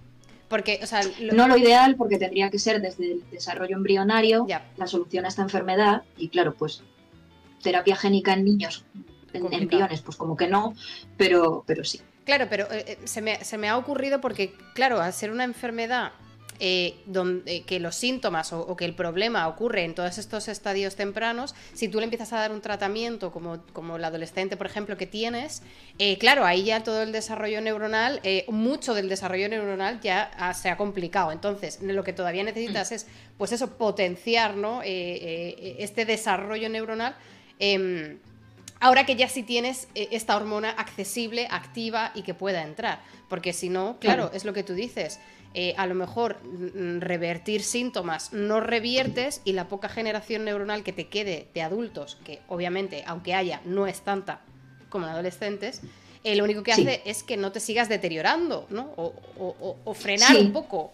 Pero... Frenar un, sí, algo reparará, claro, claro, idealmente. Pero no, no como en estadios tempranos, obviamente. Ya, ya entiendo. Ya entiendo. Eh, a ver, te digo una cosa nos llevas dando mucho rato malas noticias. La chapa. No, no, no, la chapa no. Malas noticias. Y ahora yo confiaba en que nos ibas a dar una buena noticia y la veo muy a futuro plazo, también te digo, ¿eh? Hmm, así es. Está complicado. y si no financian más. y, con, poco dinero, peor todavía, ya. es muy eh, difícil. Ya, ya, ya. Es que es muy complejo. Si lo piensas, es un síndrome muy, muy difícil, con muchas componentes a tener en cuenta. Ya, claro. Eh, pero bueno, pero van saliendo cosas guays de lo que nos puedas contar que no esté eh, submitted eh, en ningún sitio. ¿Estas estrategias terapéuticas van saliendo va saliendo. De, tratamiento con sobetirome sale un, está de ahí a ver si nos acepta ya el, el paper y sale pasado mañana. Ojo, ojo. Oye, eh, eh, avísanos si publicas paper, pásanoslo por Discord. Pues, pues sí, perfecto. Yo lo pongo ahí en la sección de papers interesantes que he estado, echándole, iniciando un poco. Sí, sí, sí, hombre, aunque solo sea para continuar esta historia tan apasionante a la vez que trágica, la verdad, te lo digo. Aquí tenéis los últimos papers del grupo por si a alguien le interesan. Y, mm, y bueno, nos queda pendiente hablar del famoso ratón con CRISPR que han preguntado antes en el chat si os interesa y no queréis ya que me vaya, llevo dos horas. No, no, no, a mí me interesa porque además eh, es, justo lo que estamos hablando, ¿no? De idealmente tú atajarías esta enfermedad eh, al principio, en estadios tempranos. Eh, bueno, espera, antes, antes de, de, entrar con el debate, si quieres... Un segundo que han puesto aquí, pasa por el chat los papers, si buscáis en la web PubMed, que es la web de papers por excelencia, PubMed, y ponéis mi nombre o el de mi jefa, que es Ana Guadaño Ferraz, os salen todos nuestros papers. Perfecto. Eh, si no, de todas maneras, los moderadores eh, os pueden ir dejando algún, algún link. Tiene la, los moderadores tienen el link a tu labo. Entonces, eh, ahí Ah, pues entonces ahí está en la pestaña de Papers. Perfecto. no, simplemente te iba a decir que si, que si con el tema de Chris Cass lo podemos charlar, que te hago en pantalla completa para que la gente te, vea, te vea ya bien, que te está viendo chiquitilla eh, eh, para que te vea, a ver, te voy a poner aquí. Vale, tenía, tenía diapos, pero ah. en esencia... me lo quito, me lo quito, no te preocupes en absoluto. Lo digo por, por para, porque, claro, eh, sí que es verdad que se te ve así más... más, más sí, lo, paro, paro la transmisión y si hay alguna diapo, o sea, si algo de lo que digo preferís que lo ilustre, pues vuelvo a plantar el chisme y ya está. Perfecto, perfecto. Em, porque el tema de, del Chris Cass, em, Claro, eh, es, lo que estábamos diciendo. Queremos que esta enfermedad se trate lo antes posible para evitar el, mayor deterioro o el mayor freno de desarrollo neuronal, eh, que entiendo que es lo, más crítico de, la enfermedad. Em, Y ha habido alguien que ha dicho, no se puede utilizar edición génica para, o edición genética para, como se sabe que es una, enfermedad por mutación genética, eh, pues ya está, corregimos. Y esto lo vemos en todas las noticias. Ahora, hoy en día, todas las enfermedades se curan con CRISCAS. Em, sí. Se puede hacer, se hace, se plantea en un futuro, porque hay enfermedades que esto no tiene sentido. ¿En la tuya? Hmm.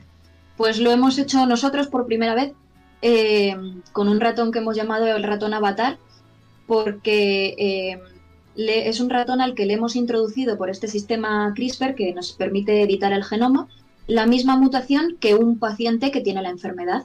Entonces sería un ratón avatar de ese paciente porque tendría el mismo tipo de, la misma condición genética, la misma enfermedad. Vamos a llamarlo así. Ah, porque... Eh, eh, perdona, pregunta. ¿Puedes tener diferentes mutaciones en este gen que causen esta enfermedad? Sí.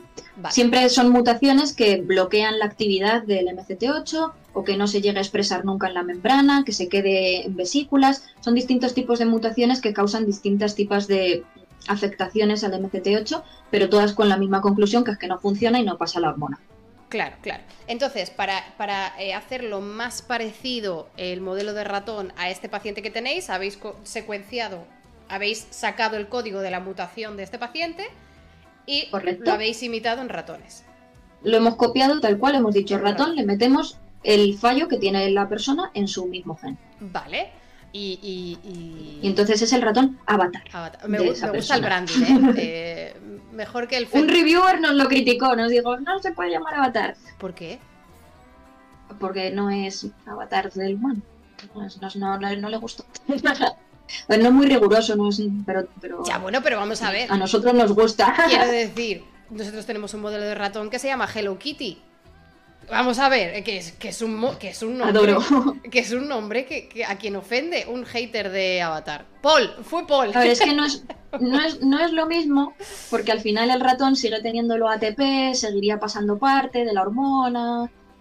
Sí, pero. Entonces. O sea, sí. No es mimético del hipotiroidismo. Claro. Entiendo, entiendo. Eso es un poco la justificación que le hemos querido dar para enfadarnos. es un hater de Avatar. Así es. Eh, vale, entonces, eh, tenéis, eh, tenéis, este ratón al que le habéis introducido esta mutación y qué habéis hecho con este ratón. Pues hemos caracterizado qué problemas. En este ratón nos hemos, hemos cambiado un poco el registro inicialmente, también hemos hecho estudios de comportamiento para ver que le pase lo mismo que al humano. Le hemos hecho estos estudios de ansiedad, le hemos hecho estudios histológicos para ver que en el tejido hay esas alteraciones. Con este ratón de momento hemos caracterizado. Y luego aparte hemos descrito qué le está pasando al MCT8 que no estaba caracterizado hasta la fecha. Plan, ¿qué está causando en la proteína esta mutación? Con estudios de, de modelización de estructura de proteína, hemos predicho con modelos de bioinformática qué estructura tendría el MCT8 sano y qué estructura tiene el MCT8 mutado, este MCT8 avatar qué cambios se están produciendo en esta proteína que me están haciendo que no funcione. Porque la proteína se produce. Claro. El RNA y la proteína se detectan. Pero ¿por qué no me funciona? Pues en este ratón hemos visto que qué le está pasando al MCT8 que no le está dejando funcionar. ¿Y qué le pasa? Te lo voy a enseñar, es más fácil. es que me has dejado en plan de, ¿pero qué le pasa? Hay que crear expectativas. A ver, a no ver. Sois vosotros los del hype. Es verdad, es verdad. Nos ha dado nuestra propia medicina. Eh... Pon un contador, no es Pongo la música de Griff. ¿Por qué no pasa? Ah, esto. Bueno, la mutación eh, se llama P321L porque me cambia una prolina, que es un aminoácido, que está en la posición 321 de la proteína, por una leucina, que es otro aminoácido. Entonces me cambia un, aminoácido de la proteína por otro. Entonces, en azul clarito veis la proteína original, el MCT8 sano. Y en azul oscuro veis el MCT8 con la mutación P321L. Esta mutación avatar que también tiene el paciente. Entonces, vais a ver aquí un churro los que no seáis expertos en el tema, pero en esencia, estas hélices de aquí antes se tocaban con un bracito solo, se tocaban una vez. Pero con la mutación las hélices se acercan entre sí y entonces interaccionan mucho entre sí, se agarran muchas veces y se compacta sobre sí misma la proteína. Entonces, mi mutación me está modificando la estructura del transportador, lo que hace que el hueco que había inicialmente para que pasase la hormona tiroidea, porque es como un barril, el MCT8 es literalmente un barril por el que pasa la hormona tiroidea, y este es el hueco que había antes, cuando se me compactan por estas nuevas interacciones, se me pachurra y ya no hay hueco que valga y la hormona no pasa. Hostia, hostia, o sea, claro, porque em, esta es una single point mutación, o sea, es una em, mutación de una, porque esto para, la gente que, eh, o corrígeme Marina, pero eh, para la gente que no sepa, hay diferentes tipos de mutaciones que pueden ocurrir en tu ADN, que, una región eh, se, se, dé la vuelta, o que se elimine una parte, o que se añade algo, y aquí es simplemente una de las letras de la secuencia te la he cambiado por otra. De una P te he puesto una L. Y eso... Sí, y además son dos aminoácidos muy parecidos, porque los dos son apolares, no, no les metes una carga ahí que digas es un imán, se me... No, son bastante parecidos, pero... Son como de la misma familia de aminoácidos, pero eh, a lo mejor de manera lineal ese, ese cambio de letra no tiene un efecto muy grande, pero cuando luego la proteína se pliega, eh, hace que de pronto coincidan dos, dos eh, letras que en línea no estaban juntas, pero que en estructura, en 3D, sí están juntas y eh, no pasa la, maldita hormona. Así es. La madre que le trajo. Entonces, pues bueno, vemos que en este caso al ratón y al paciente lo que le pasa es que el, hueco por el que tendría que pasar la hormona se pachurra y entonces no, no pasa. Y ya, pues claro, me deriva en los problemas tiroideos de los demás, problemas en la regulación de los genes, problemas de ansiedad, el rotarrodo hacen fatal, problemas histológicos y pues todo lo que hemos visto en los otros ratones, pero en este caso conociendo qué es lo que pasa específicamente en el transportador. Eh, claro, esto, según la mutación, podrías tener diferentes mecanismos, aunque el resultado sea la misma enfermedad. Eh, se me ha ido esto fuera. Ay, perdona. Ah, vale. No, no, que se me ha ido a mí la pantalla, pero ya, ya he vuelto. Vale. Em, sí, eh, eh, estaba diciendo que, que, aunque las diferentes mutaciones acaben con el mismo. con el mismo síntoma, con la misma enfermedad, em, porque desestabiliza este transportador de alguna manera que hace que la hormona no pueda pasar, sea por, la, por el motivo que sea, pero Además de para entender la, enfermedad, además de la importancia de la investigación básica, que no voy a poner en duda, ni, mucho menos, ¿para qué nos sirve esta información? ¿Por qué es relevante conocer cuál es el aminoácido problema en este paciente, por ejemplo? No creo que sea tanto problema del aminoácido, de saber el aminoácido en sí, sino del efecto de la mutación en el transportador. Porque si a lo mejor Em, lo que está mal es el plegamiento de la proteína.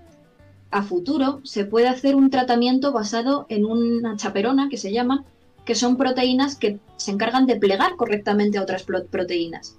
Entonces, si mi proteína, o sea, si la mutación me está haciendo que mi proteína se pliegue mal, se doble mal sobre sí misma, utilizando un tratamiento con chaperonas, digo, ay, colócate bien, y a lo mejor eso soluciona la enfermedad o si, yo qué sé, es una mutación que hace que el transportador no vaya a la membrana, sino que se quede en una vesiculita en el citoplasma, pues a lo mejor un tratamiento que diga, lleva a la membrana a la vesícula, o sea, la vesícula a la membrana, y a lo mejor eso soluciona la enfermedad. Entonces, no va a ser así, pero bueno, idealmente. Entonces, todas estas em, aproximaciones bioinformáticas también son muy importantes para, pues, también buscar nuevas rutas de tratamiento, al fin y al cabo. Claro, claro. Em, o sea, te, lo he preguntado eh, obviamente un poco porque eh, aunque pueda parecer que todo esto que estamos hablando es eh, simplemente de este paciente, ¿no? En plan de, bueno, ¿y a mí qué me importa que este paciente tenga esto así o tenga esto asado? claro, si, si digamos que este tipo, este problema de plegamiento ocurre a lo mejor en seis de los ocho pacientes que, de los ocho pues casos que hay, claro, pero, pero precisamente, ¿no? Dices, vale, pues todas estas mutaciones me generan un problema de plegamiento. Hostia, pues a lo mejor el, tratamiento es aplicable eh, a, los 6 o, incluso a los 8. O sea, por, por darle bueno, incluso a otras enfermedades que, que, cursen con plegamiento. Al final es un poco como la medicina personalizada en el cáncer. Eso es, eso es. Eh, iba por ahí un poco eh, mi pregunta, el, saber en concreto de este único paciente cómo se puede extrapolar eso a otros pacientes de esta enfermedad o incluso de otras, de otras hmm. enfermedades. muy interesante. Por cierto, le voy a dar las gracias a Pumuki que le ha regalado una suba a tu madre. Ya, ya estoy viendo, lo estoy leyendo así de segundo. me, está, rayando. Oye, Concha, un saludito. Eh, muy entretenido. La mayor ¿eh? fan. Muy entretenido aquí la charla de tu hija. En la que se eh, traga los ensayos de la charla. Tiene ya el ratón doble cao porque le sale por las orejas. No, no, está bien, está bien. mis padres saben, saben lo que es, o sea que aquí estamos acostumbrados a esto. Em, oye, pues me ha Así que voy a quitar esto. Me ha gustado. Sí, te voy a hacer, te voy a hacer grande. Eh, y te pongo aquí. Es que si la imagen era un poco difícil de explicar. No, no, está, está perfectamente, perfectamente traído. Tengo, tengo, tengo dudas, tengo, tengo preguntas porque. Te voy, a, te voy a ser sincera, no me quedo con mucha esperanza de esta enfermedad por las limitaciones evidentes, ¿vale? No, no por... Sí, sí, sí. Eh, no por nada, eh, que, creo que sois bastante top y todas las cosas que nos han enseñado, joder, es, mucho, es mucha información, mucha investigación para una enfermedad de la que hay tan pocos pacientes en España. O sea, eh, hay enfermedades que, se, que, se, desconocen más. O sea, ¿qué quiero decir? Me parece increíble toda la investigación que habéis hecho y todo, lo que, y todo, lo que, sabéis, sin, sin tener yo ni puñetera idea de esto, pero permíteme que, te, te, dé mi, impresión. Em, pero es verdad que me quedo un poco con desazón y me quedo un poco con la sensación de... Esto, esto va para largo. Eh, Yo creo, o sea, a día de hoy no creo que tenga una cura esta enfermedad. Sin embargo, pues tenemos que luchar por que estos niños no se queden, por lo menos, parapléjicos inamovibles en una cama a los 11 años de vida y ya pues que vaya avanzando todo lo que nos permita en un futuro curarla, pero por lo menos que, lo que tengan que vivir, que lo vivan bien. Obvio, obvio, obvio. Eh, y, me imagino que eh, obviamente tu, investigación y tu trabajo está en, pues eso, eh, desarrollar targets terapéuticos, diagnósticos, entender el, el, el patomecanismo, patomecanismos en castellano, o eso me lo he inventado mecanismo patológico, no lo sé. Vamos a decirlo. Eh, Me sirve patomecanismo. Em, entender todas estas, eh, todas estas cuestiones celulares, moleculares, tal, eh, para, que, para que se vayan desarrollando tratamientos. Pero, pero claro, un, aunque no haya un tratamiento, aunque no haya una cura, hoy en día ya simplemente un diagnóstico que ayude a la familia, a lo mejor incluso a, a prepararse, ¿no? De las cosas que pueden ocurrir. Eh, no sé si hay alguna otra estrategia o tratamientos o terapias que puedan frenar, porque eh, algunas enfermedades degenerativas, eh, pues fisios, cuidar muy bien la alimentación, todas esas cosas también podrían ser aplicadas a esta enfermedad. Al final todo eso ayuda a, a, todo prácticamente, no solo a enfermedades. Bueno, esta enfermedad no es neurodegenerativa o no se ha caracterizado que lo sea. O sea, la neurona se genera mal y no se desarrolla, pero no es que digas nace bien y se muere a posteriori. A lo mejor el axón que está mal sintetizado, pues sí, pero no, es, neurodegenerativa que se haya descrito.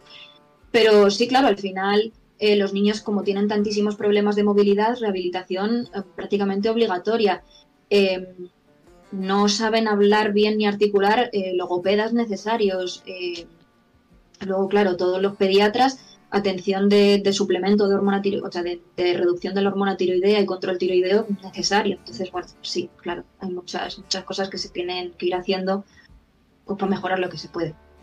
Claro, eh, esto lo, lo, pregunto sobre todo porque cuando te, bueno, pues cuando te cae en una familia un diagnóstico de una enfermedad rara o de una enfermedad crónica, que puede que no sea rara, pero que es igual de limitante si es una enfermedad crónica, eh, o incluso degenerativa, ya, ya no hablemos. Em, Claro, no, no, obviamente el hecho de que haya un tratamiento es una gran esperanza, no es como un estandarte al que te puedes aferrar y, tirar para adelante, pero luego hay muchas otras cuestiones paralelas que pueden ser igual de determinantes, que es, como lo has dicho tú, la, economía, ¿no? Eh, todos los gastos que, que, suponen esta enfermedad al mes en estos familiares, que muchas veces es un gasto muy grande para, una familia. Eh, también, claro, tú piensas que si tienes un, familiar con este tipo de enfermedad, por ejemplo, va a necesitar atención.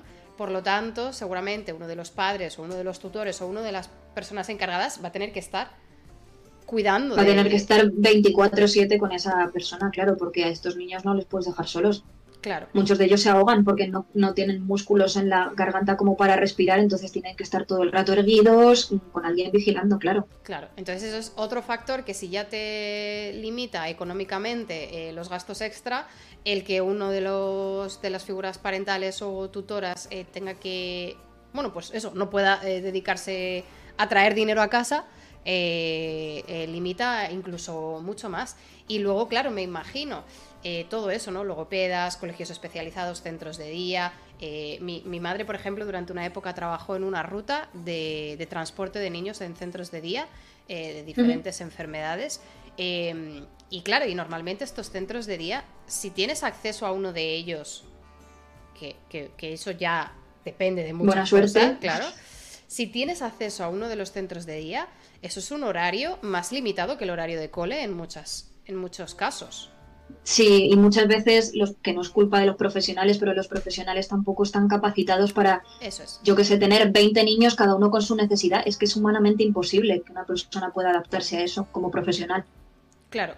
Y, hmm. luego el otro factor eh, que se me ocurre que también puede ser muy importante en el diagnóstico y en, en la gestión es un poco lo que has dicho al principio, de que los pediatras estén formados para identificar eh, todas estas, eh, todos estos síntomas que pueden estar asociados a esta enfermedad o a otra, eh, detectarlas más o menos a tiempo. Em, o que los padres incluso también te refieran y te digan, pues mira, he notado esto o no he notado esto, y que juntos puedan derivarlo al diagnóstico adecuado. claro, o sea, esto es un sistema impresionante la que tienes que montar para que tu niño salga bien. Sí. Es muy triste, pero sí. Y que tengas suerte de caer en un buen pediatra o de tener la mm, capacidad económica de ir a buscarte un buen pediatra. Ya. Eh, ¡Ay, qué terrible todo! no, no, pero, pero... Eh, cada día un circo nuevo, ya. Eh, es que están, están... No, o sea, lo, lo pregunto, o sea es duro, gente. Yo sé que ahora mismo hay gente que está diciendo, ¿por qué tan desagradable? ¿Qué necesidad? Bueno, es duro. Pero esto es... Más desagradable para las personas que lo tienen y que necesitan una cura, quiero decir. Esto es por algo, o sea, estamos aquí, eh, tú estás investigando esto, hay, hay, que, hay que dedicar dinero eh, a la ciencia, a la investigación, muchas veces básica, porque a lo mejor eh, hay una investigación básica que estudia el plegamiento de proteínas que se hace en células que nada tiene que ver con pacientes, que desarrolla un tipo de chaperona que cura a tus pacientes. Entonces, seguro. La investigación básica, que a lo mejor en tu charla no ha estado muy, muy, muy clara, porque hemos estado hablando muy de aplicación médica, eh, hmm. pero que es igual de relevante también. Totalmente. Para y más, claro, si no pasamos en ello, todo lo demás.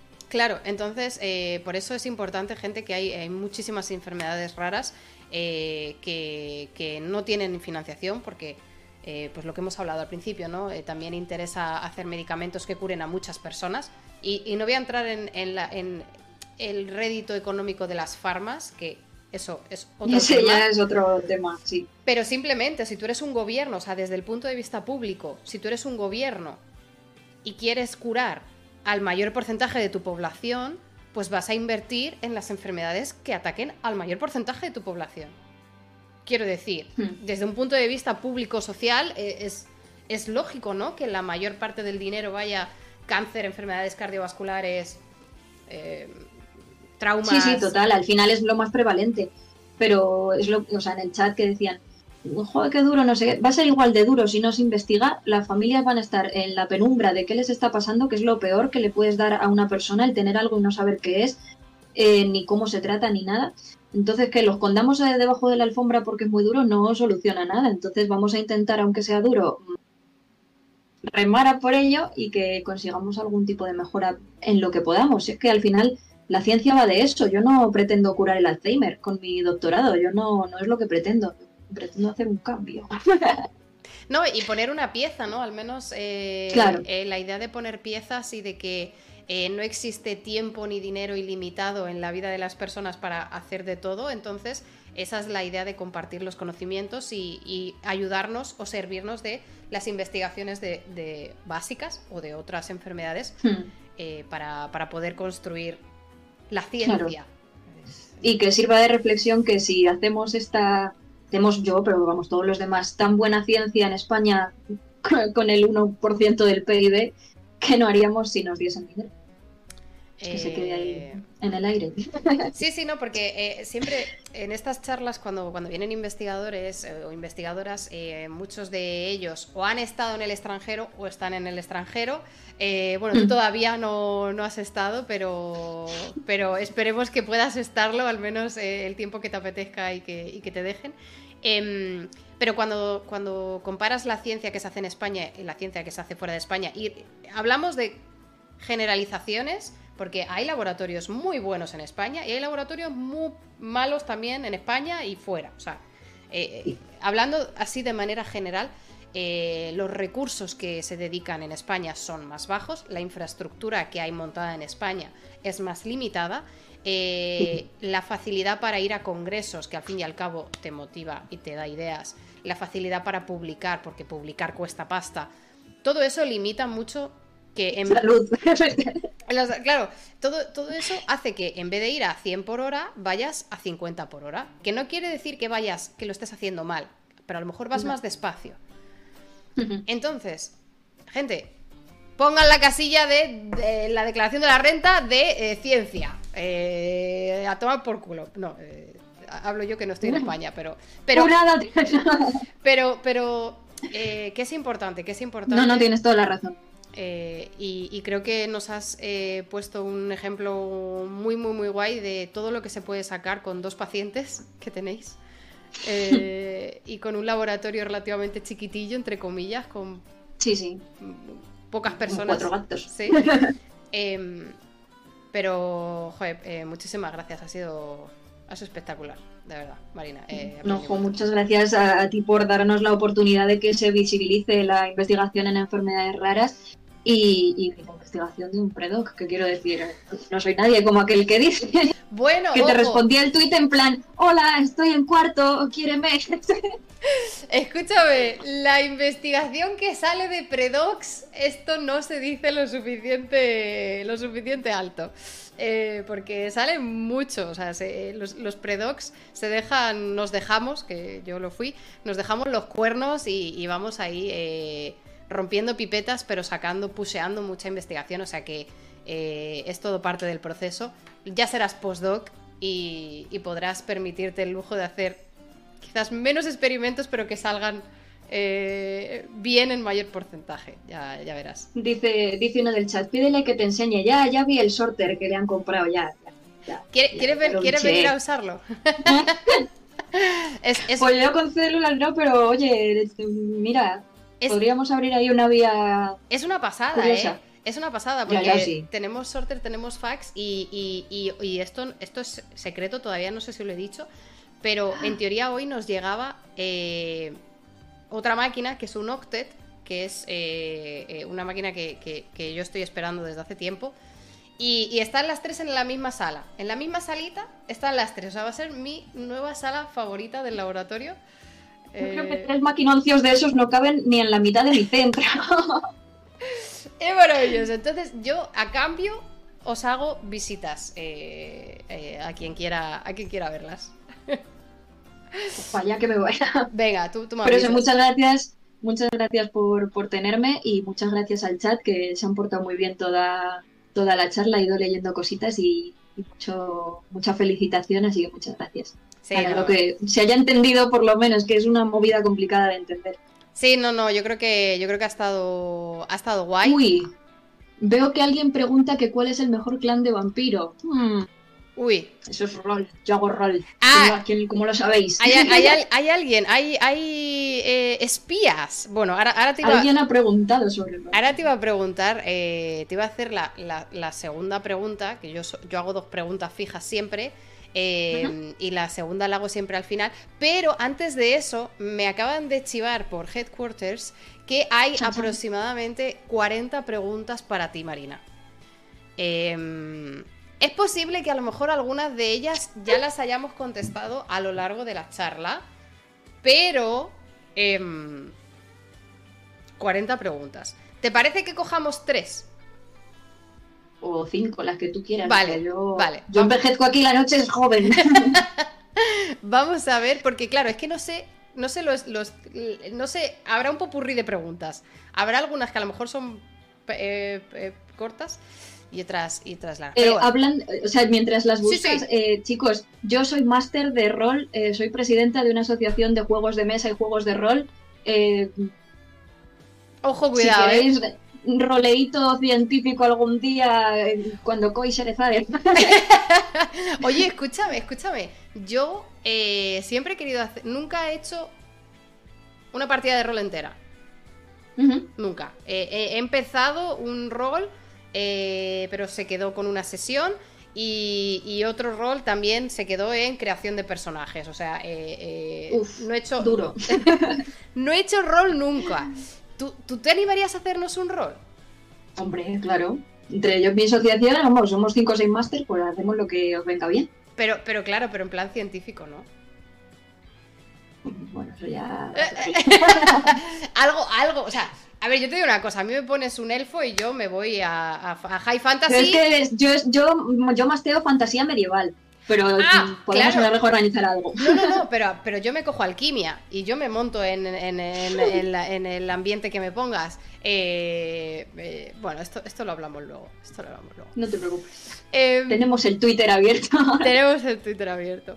Eh, a ver, a ver, preguntas, preguntas. Eh, bueno, gente, por, eh, por cierto, muchas gracias a la gente de chat por... por He, visto participar. 1300 personas antes, casi me desmayo. Sí, es que claro, es que es portada y tema interesante, pero, pero no te- hay mucha gente que está de, de fondo, o sea que... Ah, no te quites, no te quites mérito. Traes, traes a mucha gente. A ver, a ver, pregunta, pregunta, pregunta. Bueno, lo de- por ejemplo, la pregunta del CRISP, esta la hemos contestado. Mira, una pregunta de Lu. Dice, ¿esto le pasa a 3 millones de personas en España? No, o sea, la- enfermedades raras. Sí, o sea, las primeras diapositivas eran datos de enfermedades raras en general. Claro. De, de- de la- los datos de la organización de, de tal para las enfermedades raras en general. Esto se me ha chuscado el PowerPoint. No Ah, pasa vale. nada, no te preocupes. Porque la pregunta Ah, bueno, si no estamos con el PowerPoint, vale, sí. La pregunta era si, en plan, 3 millones, claro, o sea, 3 millones de, o sea, de, de 47, de 48 millones que somos en, en no, España. en España, 8. ¿Cómo? Ah, ¿cómo? En, en España 8 En millones. España, o sea, no, 8 personas, 8 personas. Ah, o sea, claro, de esta enfermedad, pero de enfermedades eso es, raras. eso es. Pues no te tengo el dato, la verdad. No te lo sé decir. Em, en Or- Orfanet es una web de, toda información acerca de enfermedades y tal. A lo mejor en Orfanet tienen ese dato, pero no te lo sé. Vale, vale, vale. Es por, por, por hacer un, un- recuento de números. Eh, claro, es que ha dicho, dice Lu, es una persona de cada 15 con enfermedades raras. Claro, que le flipó el, el porcentaje de cuántas personas tienen enfermedades raras. Eh, vale, vale. Eh, hay otra pregunta de Madaferba. Esta me interesa bastante. Porque yo creo que es algo que siempre se me olvida. ¿Qué diferencia hay entre enfermedad y síndrome? No sé si la puedes contestar. Sí, enfermedad es una mm, patología que afecta a una cosa muy puntual y concreta, por ejemplo, una enfermedad del corazón, me afecta al corazón, fin. Pero un síndrome es un conjunto de enfermedades que se manifiestan a la vez y entonces se afectan distintos tipos de órganos, sistemas, tejidos al mismo tiempo. Había oído... Entonces lo nuestro es un síndrome. Había oído en algún sitio, no sé si esto es eh, mentira, que síndrome Hmm. se utiliza cuando no está clara la causa Uy, o, o no, o esto no es así. o sea, no sé si será el caso, pero la definición objetiva y real es que síndrome es cuando es, eh, afecta a varios sistemas, aparatos, tejidos, etcétera. es como una manifestación de varias enfermedades a la vez. Vale, vale, vale. O sea, eh, claro, eh, Que suelen dar la casualidad de que son raras prácticamente todos los síndromes, entonces pues a lo mejor va un poco ligado. Claro, claro. Vale, vale, vale, vale. El síndrome de Estocolmo. Eso es otra, eso es otra. otro, otro campo. A ver, a ver, voy a coger otra preguntita. Ah, mira, una pregunta de Diplousa, eh, que un poco la has contestado, pero dice: ¿Cuál es la esperanza de vida para esta enfermedad? Eh, o sea, yo sé que hay pacientes reportados con 40 años. También es cierto que es una enfermedad muy reciente, eh, su descubrimiento, y que la asociación de que se debe a MCT8, eso se descubrió en un paper en el 1944. Entonces es una enfermedad que lleva escasos 50 años, de los cuales a lo mejor los primeros 20 no había investigación, ni casos, ni, ganas de investigarla. Entonces ya nos quedamos en esa franja de hay una persona con 40. Entonces em, yo diría que pues eso, 40, 50 años tops porque ya la gente empieza a acumular muchas degeneraciones, pero no creo que haya un registro real de... Sé que tanto pocos pacientes que a lo mejor uno se te muere a los 15, otro a los 30 y dices que hago la media, no es, no es una cosa real. Claro, claro, claro. Porque entiendo que, es eso lo que dices, acumulación de deterioros o, concatenación de problemas aquí, problemas allá, que también me hmm. imagino que depende mucho del caso particular, ¿no? Si es una enfermedad que, toca tantos palos, eh, claro. puede ser muy compleja, ¿no? De sacar una media. Y que no se te junte con otra. Claro. Que capaz. Hostia, claro. Eh, terrible, terrible. Em, vale, a ver otra pregunta. Eh, había una pregunta de León. En 1993, bueno, León 1993 ha, hecho varias preguntas muy interesantes. Eh, una en concreto dice, ¿cómo diferencian los resultados de humano versus de ratón eh, si el ratón tiene mayor cantidad de receptores T4, que yo creo que lo has explicado con el uso de este doble knockout. Eso es. En el MCT8 normal no podrías compararlo mucho porque es que el ratón no tiene muchas alteraciones neurológicas, porque es que compensa. Entonces, comparas, pero no es una comparación real. Con el doble CAU, aunque a lo mejor no sea el modelo ideal porque estás quitando dos cosas, quitas dos cosas que solo implican hormonas tiroideas y sí que es bastante más real. Entonces, en ese sentido, por eso preferimos el doble caos. Aunque siempre llevamos los single caos en paralelo para que se vea que lo que estás provocando no se debe a que has quitado la desjodasa, sino que es falta de hormona en sí lo que lo causa. Claro, e, eso era lo que te iba a preguntar, que eh, tú en las, eh, en las diapositivas sí que nos has enseñado eh, lo, como los tres modelos de ratón, ¿no? Hmm. Y sí que es cierto que los dos intermedios en algunas diapositivas parecía que sí se veía afectado, pero el evidente era el, último. O sea, los, los single chaos no son modelos realmente, pero nos sirven para decir, vale, mi modelo es, válido. Entiendo. Entonces siempre los, los referís y eso nos hacen llevarlos, pero, pero no son un modelo real. Claro, claro, entiendo, entiendo, entiendo. Em, ah, mira, eh, Adriana ha preguntado hace rato em, que si, que si en estos eh, modelos alternativos de investigación y tal, cuando has dicho organoides, por ejemplo, eh, ha preguntado si hay eh, Human on a Chip, ¿no? O Lab on a Chip, que es estos chips donde... ah, pues te cuento, yo que no tengo ni idea, te cuento. Enséñame.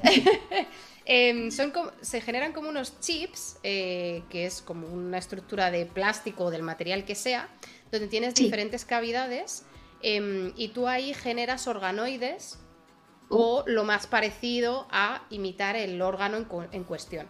Y el más, el más eh, avanzado, entre comillas, que yo he visto, eh, tienes, por ejemplo, eh, piel, cerebro, corazón, hueso, y luego todo eso tiene un sistema de circulación sanguínea, entre comillas, para que haya comunicación de cosas. es, el Human on a Chip más eh, en plan fancy que yo he visto de, foto, no he utilizado nunca ni he investigado eh, eh, con eso. o sea que tampoco puedo decir si, si los resultados son maravillosos, mm. pero, pero teniendo en cuenta que tu enfermedad tienes un hipotiroidismo cerebral, un hipertiroidismo periférico, ¿sabes? Como que tienes muchas Ya, la barrera hematoencefálica no sé ahí en ese sistema cómo funcionará, pero... Claro, eh, se me ocurre, ¿no? Si puedes ponerle algún tipo de membrana que imite que imite esta barrera hematoencefálica y que te separe los, las dos cosas. Eh, bueno, esto es un poco especular. Es complicado, pero la verdad es que no lo conocía y es una fantasía, la verdad. a ver, es que a modo futuro la idea es eso, hacer un humano en un chip de manera simplificada para que tú puedas eh, estudiar el ambiente del órgano y luego la comunicación entre órganos. O sea, la teoría... Eso sería lo ideal, claro. Claro, yo la teoría te la compro, porque además no, no eh, evitas los ratones también, ¿no? Que es eh, la, idea. pero claro, luego te pones a pensar en tu enfermedad en concreto, pues a lo mejor no. no una enfermedad que solo afecta un órgano, pues a lo mejor tampoco es muy relevante. Entonces, eh, no, sé qué te, parece, eh, pero... No, a ver, al final eh, la comunicación entre los distintos tejidos sigue, sigue, pasando y al final se pierde toda esa señalización central hacia la periferia, por mucho que la periferia esté hipertiroidea. Y o sea, el, el, cerebro no es lo único que es sistema nervioso central, también es la médula espinal que todos los nervios conectan hacia la periferia. Entonces, claro, que un brazo sea hipertiroideo, pero el nervio que me lo irriga hipotiroideo y de todo, pues claro, al final ese tipo de comunicación también sería importante estudiarlo. Idealmente en un futuro eh, caótico y sin entender nada, pero... Sí, sí, no, no, me, flipa, me flipa.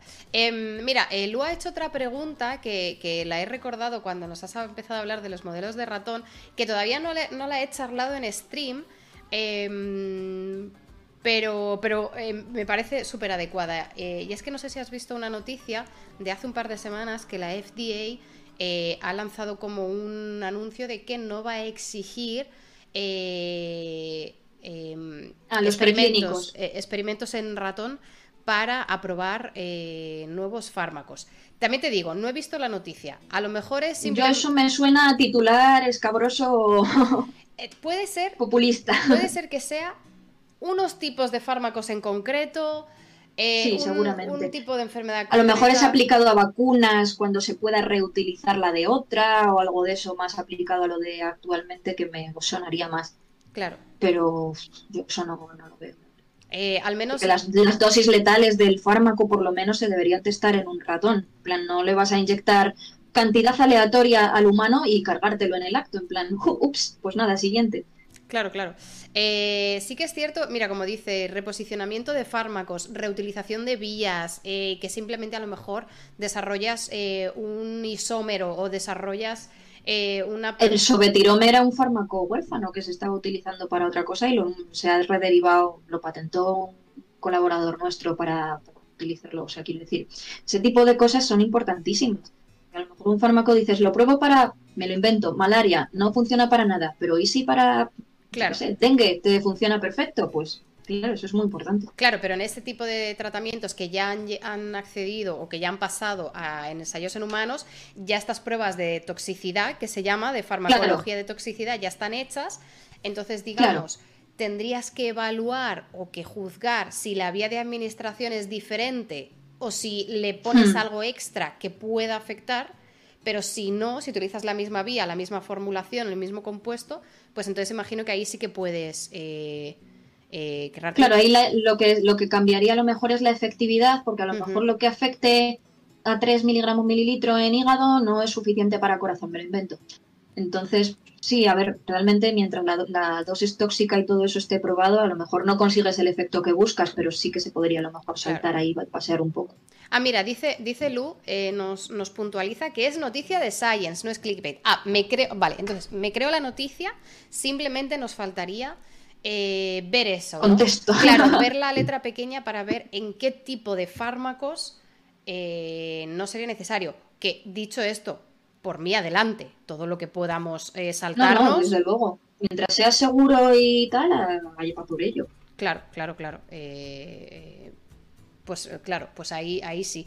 Eh, entiendo que en tu caso, como estás también estudiando la enfermedad, es, digamos, tú tus ratones los sigues necesitando. No, esta nueva normativa, en lo que nos has enseñado, solamente la última parte afectaría si acaso pero, pero para estudiar el mecanismo de la enfermedad a veces sigue siendo necesario. Claro. Vale, vale, vale, vale. Em, a ver, voy a coger una, una, una última pregunta. Eh, ay, mira, uy, aquí Oh, una no, no. Una última pregunta del Discord, porque te digo, pero te digo una cosa, eh, esto también se lo digo para la gente del, del, del chat. Si no nos da tiempo a contestar a vuestras preguntas, Marina está en el Discord. Estoy. Si quiere, le apetece, tiene ganas y sin presión alguna por parte de la comunidad, puede acceder a esas preguntas en un futuro y eh, mandaros el paper de referencia, contestaros puntual, puntualizadamente, ¿vale? Gente, eh, eh, con respeto y cautela, si quiere, las preguntas no se van a borrar y van a estar ahí para ella. Esto lo digo al chat. Que la presionemos, dice. Eh, a ver, a ver, a ver. Ah, mira. Cuando tenga un anticuerpo que incube una hora, digo, ay, una hora para el Discord. al Discord, a, a- seguir haciendo la ciencia. Eh, mira, hay una pregunta em, de Dagatma y, y- y me, y me he acordado de otra que no sé de quién es, pero la voy a hacer combinada. La pregunta de Dagatma es, ¿hay índice detectado de posibles enfermedades raras ocultas por otros eh, por otras enfermedades? Y luego la otra pregunta combinada es, ¿esta enfermedad eh, puede aparecer asociada con otra o hay alguna enfermedad que aumente el riesgo? ¿Sabes? Como que hagas dos más Ya. cuatro. A ver, yo a la segunda, que me es como más fácil porque es la mía, yo intuyo que si se te combina con un hipertiroidismo o alguna movida de estas, las la, la has liado del todo.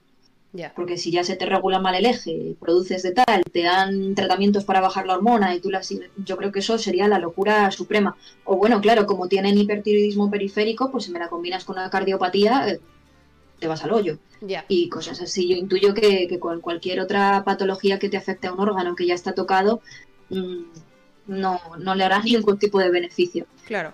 Y luego sí, desde luego que las enfermedades raras están ocultas dentro de otros síndromes más comunes que pueden ser, eh, haber una comorbilidad de decir, me están pasando a la vez y que uno se coma los síntomas del otro y decir, pues jamás se detectan, lo raro, porque ya te han diagnosticado una cosa, te la empiezan a tratar y, y a lo mejor te curan esa parte y la otra no y dices, bueno, pues secuela o cosas así pasan. Ya. Entonces sí, yo, yo estoy segura de que sí.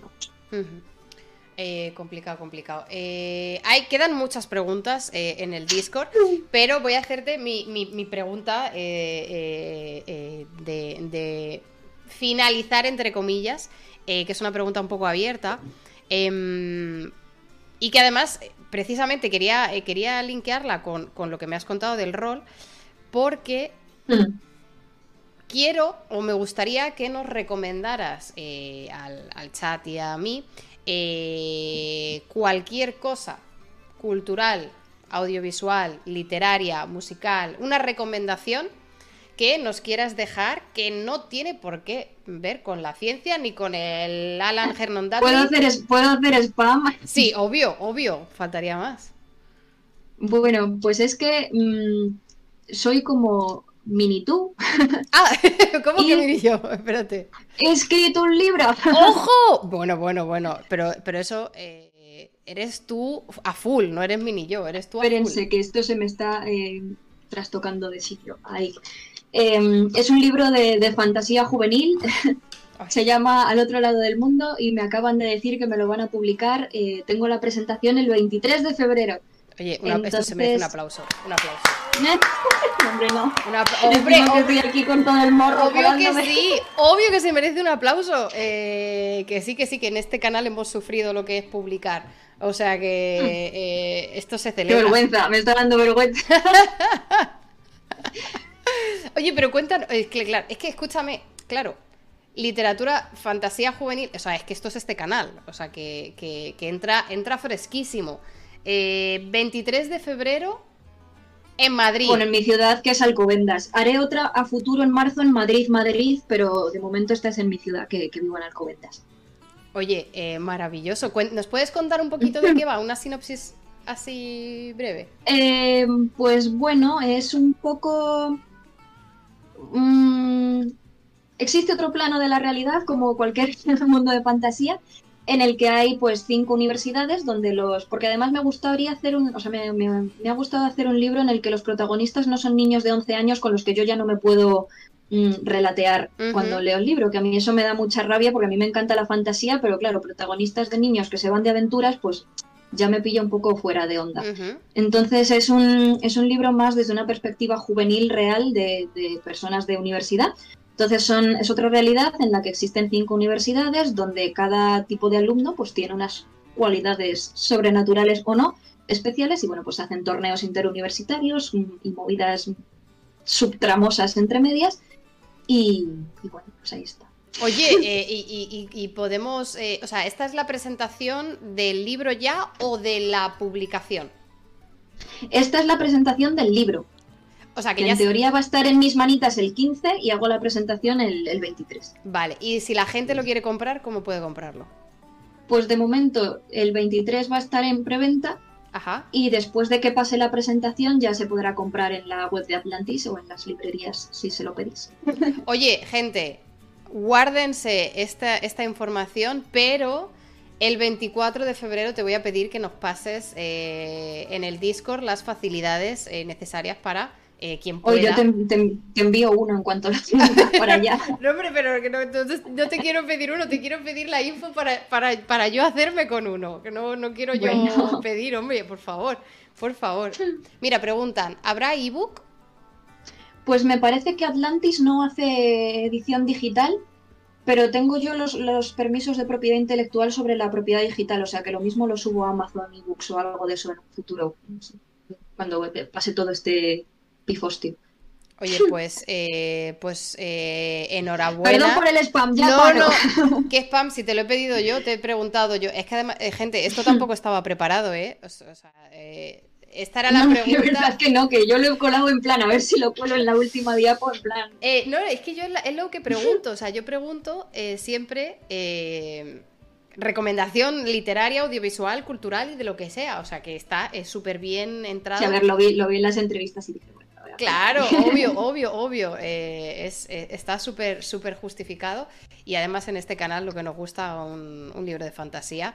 eh, Y bueno, si sois jóvenes de Madrid, pues mi asociación se llama Asociación Juvenil Clandestino y nos reunimos los viernes para jugar a juegos de mesa y juegos de rol, así que bienvenidos seréis si venís al Alcobendas a jugar. eh, eso te iba a preguntar, ¿estáis en Alcobendas? Sí, alguna vez hemos organizado por Discord, pero vamos, por Discord también se puede rol perfectamente. Eh, nos pasas, bueno, si quieres, después me puedes pasar el Discord o dejarlo en nuestro Discord, el Discord en el que tú estás, eh, para, para, para si a alguien le interesa saber del tema o, o unirse a, a esto. Mira, hay gente en el chat reclamando define jóvenes. Ese es el Discord, lo he pegado por el chat, Ay, luego te- lo paso. Es que te acorté, el chat te, te capa los links. Pero si me lo Ah, pas- vaya. Si me lo pasas a mí, Me van a banear. lo pasas sí, a- luego lo pego, luego lo pego. se lo paso a los Eh, moderadores. eh, joven en la categoría ayuntamiento, que es de 14 a 30. De 14 a 30. Lu, tú no entras. Yo rozo el poste. En unos años, cuando yo me pase de joven, abro sección cultural de la asociación para poder ir los, los. ¡Bien! Ahí estamos. Marina por los viejo- viejóvenes. Eh, Al rol se puede jugar siempre que se quiera.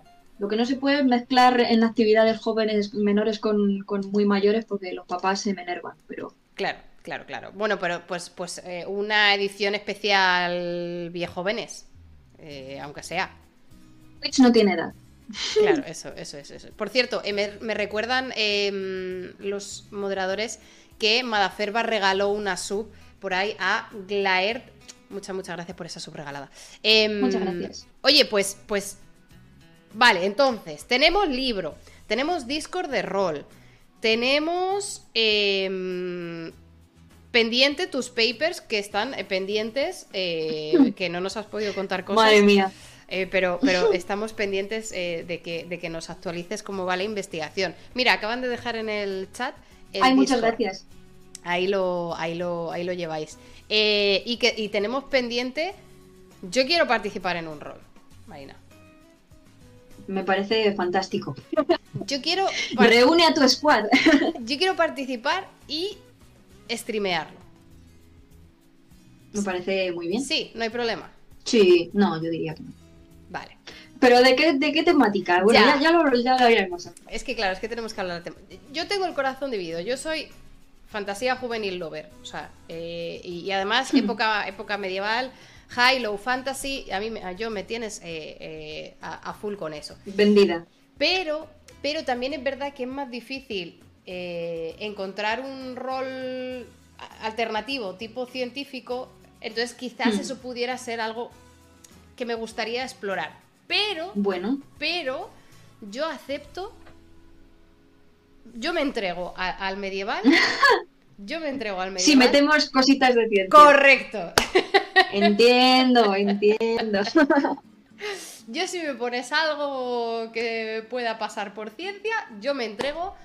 Mm, si quieres, bueno, orcos no, no quiero ser orca. Pero, eh, No, no, no. Pero yo, Yo, tengo, yo tengo un rol que se llama Anima, Anima Beyond Fantasy, que es eh, precioso además el arte y todo, o sea que espectacular. Bueno, pues gente, ya tenemos, ya tenemos plan. Eh, Madre mía, qué embolado. Ya, ya, la hemos, ya la hemos metido a Marina en un embolado, a tomar por culo. Eh, oye, eh, me ha encantado, de verdad, eh, Marina. A lo tonto llevamos tres horas, no sé si te habías dado cuenta.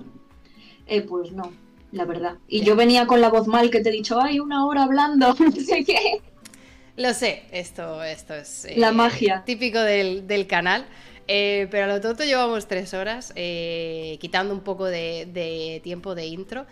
Em, me, ha, me ha encantado, he aprendido un montón, la verdad. eh, sí que es verdad que un poco me pasó con, como con la charla con Adriana, que este tipo de, de enfermedades raras que además afectan a niños, bueno, son, son durillas de, Dura, sí, de sacar, sobre de todo procesar. Sobre todo eso, que, que llegas al final, después de decir todas las malas noticias, llegas al final esperando el tratamiento, eh, la luz al final del túnel y es como mierda.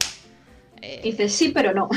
Jain, correcto. Eh, entonces, eh, la verdad que te agradezco un montón que, que hayas echado aquí tres horas y que lo hayas hecho muy entendible. Yo creo que la gente, bueno, aprueba de que ha habido un montón de preguntas, o sea que la gente iba siguiendo y, y- y se interesaba. Eh, y lo has hecho súper accesible, súper entretenido, súper dinámico. Y, y yo, pues nada, que me quedo con darte las gracias de nuevo por venir y un aplauso. Oh, muchas gracias. Eh, Y de hasta nuevo, pues eso, a ti muchas gracias por, por invitarme, que al final es todo. Al final, yo la charla la doy encantada. Así al final la ciencia mm, apasiona y a mí me encanta hablar de, de mis movidas, de mis ratoncitos y mis proteínas. O sea que Es que, es que cuando, cuando es eso, cuando das con alguien que, que le motiva su trabajo, que no le importa echarse aquí tres horas que no están pagadas eh, de, de ninguna dando manera. la chapa. No, no, pero, pero o sea, eh, eh, esto, esto parece, parece broma, parece que estamos aquí de chill, pero estás contando Mm. cosas muy complejas, muy complicadas, que requieren años de investigación y que no es moco de pavo eh, hacerlo, hacerlo interesante y atractivo para gente que, eh, bueno, no sé, hoy, como hoy es un poco diferente el, el- el chat, eh, no sé cuánta gente hoy tiene background científico, pero normalmente está en un 50%, o sea, eh, está muy dividido de la gente que tiene background y la gente que no. y, Mm. y la- y es muy difícil hacerlo para ambos eh, sectores. Eh, mira, Fumichumi dice cero, pero me gustó, claro. Es que hay gente Pues muchas gracias. que tiene cero. También al chat, enhorabuena, que habéis hecho muy buenas preguntas. un aplauso para el chat también. hombre, Un aplauso para el chat. Se lo merece. Tipo se lo merece. se lo merece. Eh, me ha flipado, me ha flipado, de verdad. Eh, no sé si quieres lanzar un, un último mensaje eh, sobre la enfermedad que nos has contado o en general, eh, que, que el chat es tuyo. Eh, bueno, pues chat, otro spam. el día 10, por el Día de, de la Mujer y la Niña en la Ciencia, que es el 11, mi laboratorio junto con otros da unas charlas científicas en Madrid, en el Arco de Cudillero, de Cuchilleros, de Cudilleros, me voy a Asturias. Eh, pues eso, sobre enfermedades raras y neurociencia, que se llama Wine for Women in Neuroscience.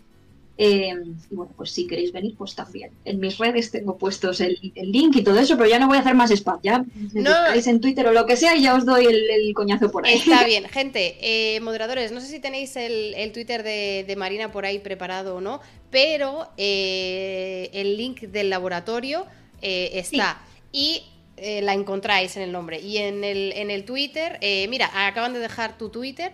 Gente, si queréis saber del evento este del día 10, eh, ya ahí me preguntáis y ya no doy más la brasa por ahí.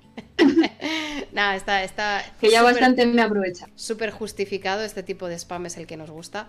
Así que, así que te están invitando a una charla. No, no, no, no, no, no.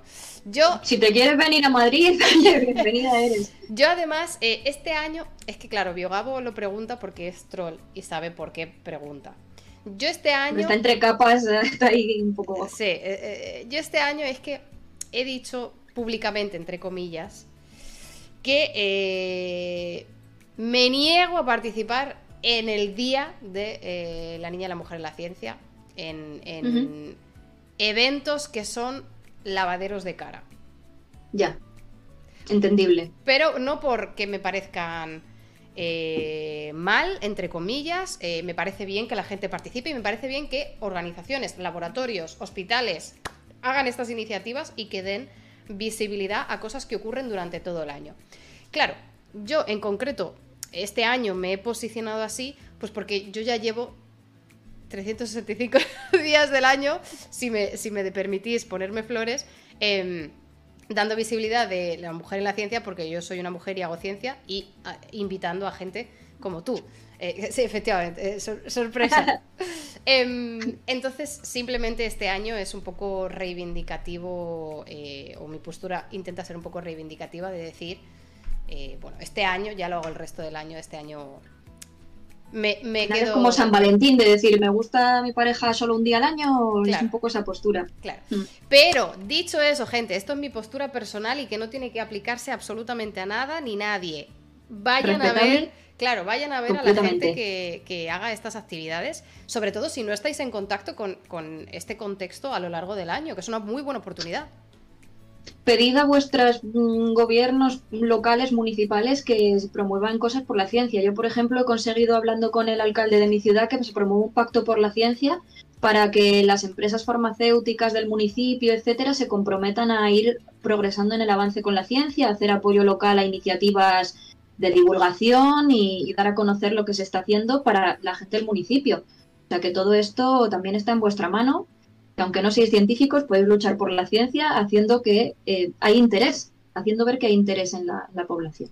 Eso es, y además en este canal que ya desde ayer estrenamos nombre de comunidad, eh, que somos los Cientifics, eh, pues me encanta. Gente, hagan, uy, te encanta, pues gracias porque nos ha costado dos años encontrar un nombre, o sea, que, gracias.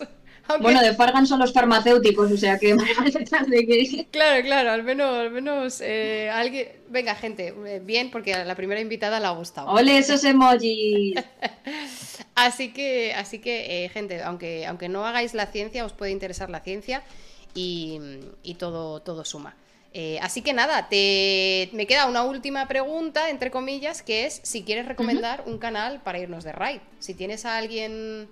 Eh, a ver si hay alguien, tenéis gente, es que claro, ahora tengo esto sobrepopulado de Ibai, Juan y toda esta gente. a ver, tú, donde tú quieras que nos vayamos, nos vamos. Ay, ay, ay, qué presión. A ver, ¿a quién, a quién tienes que dijeras, esto es lo que me iría a ver yo ahora? Hombre, de los que hay a lo mejor a Juan. ¿A Juan? Pues nos podemos ir a Juan. A Juan o a Ibai. es lo que más iría, pero claro, a Ibai. Mejor a Juan. ¿A Juan? gente. Venga, vámonos a Juan. Y yo Juan, vamos a ver. No, y yo Juan no está. Te decía ah. Juan Guarnizo. ah, Juan Guarnizo. Ay, perdóname. Hay mucho Juan. Vale. Hay mucho Juan en Twitch. Vale, vale, pues vámonos a. Ah, o a Luzu. A Luzu hay muy poquita gente viendo a Luzu. A ver. Luzu. Vámonos a Luzu. Venga. Venga. Eh, está de. Vale, reaccionando a los Eslan. Ahí está. Gente, nos vamos a Luzu. Eh, denle un beso, spamen el emote, que ya que lo tenemos hay que usarlo, hay que estrenarlo.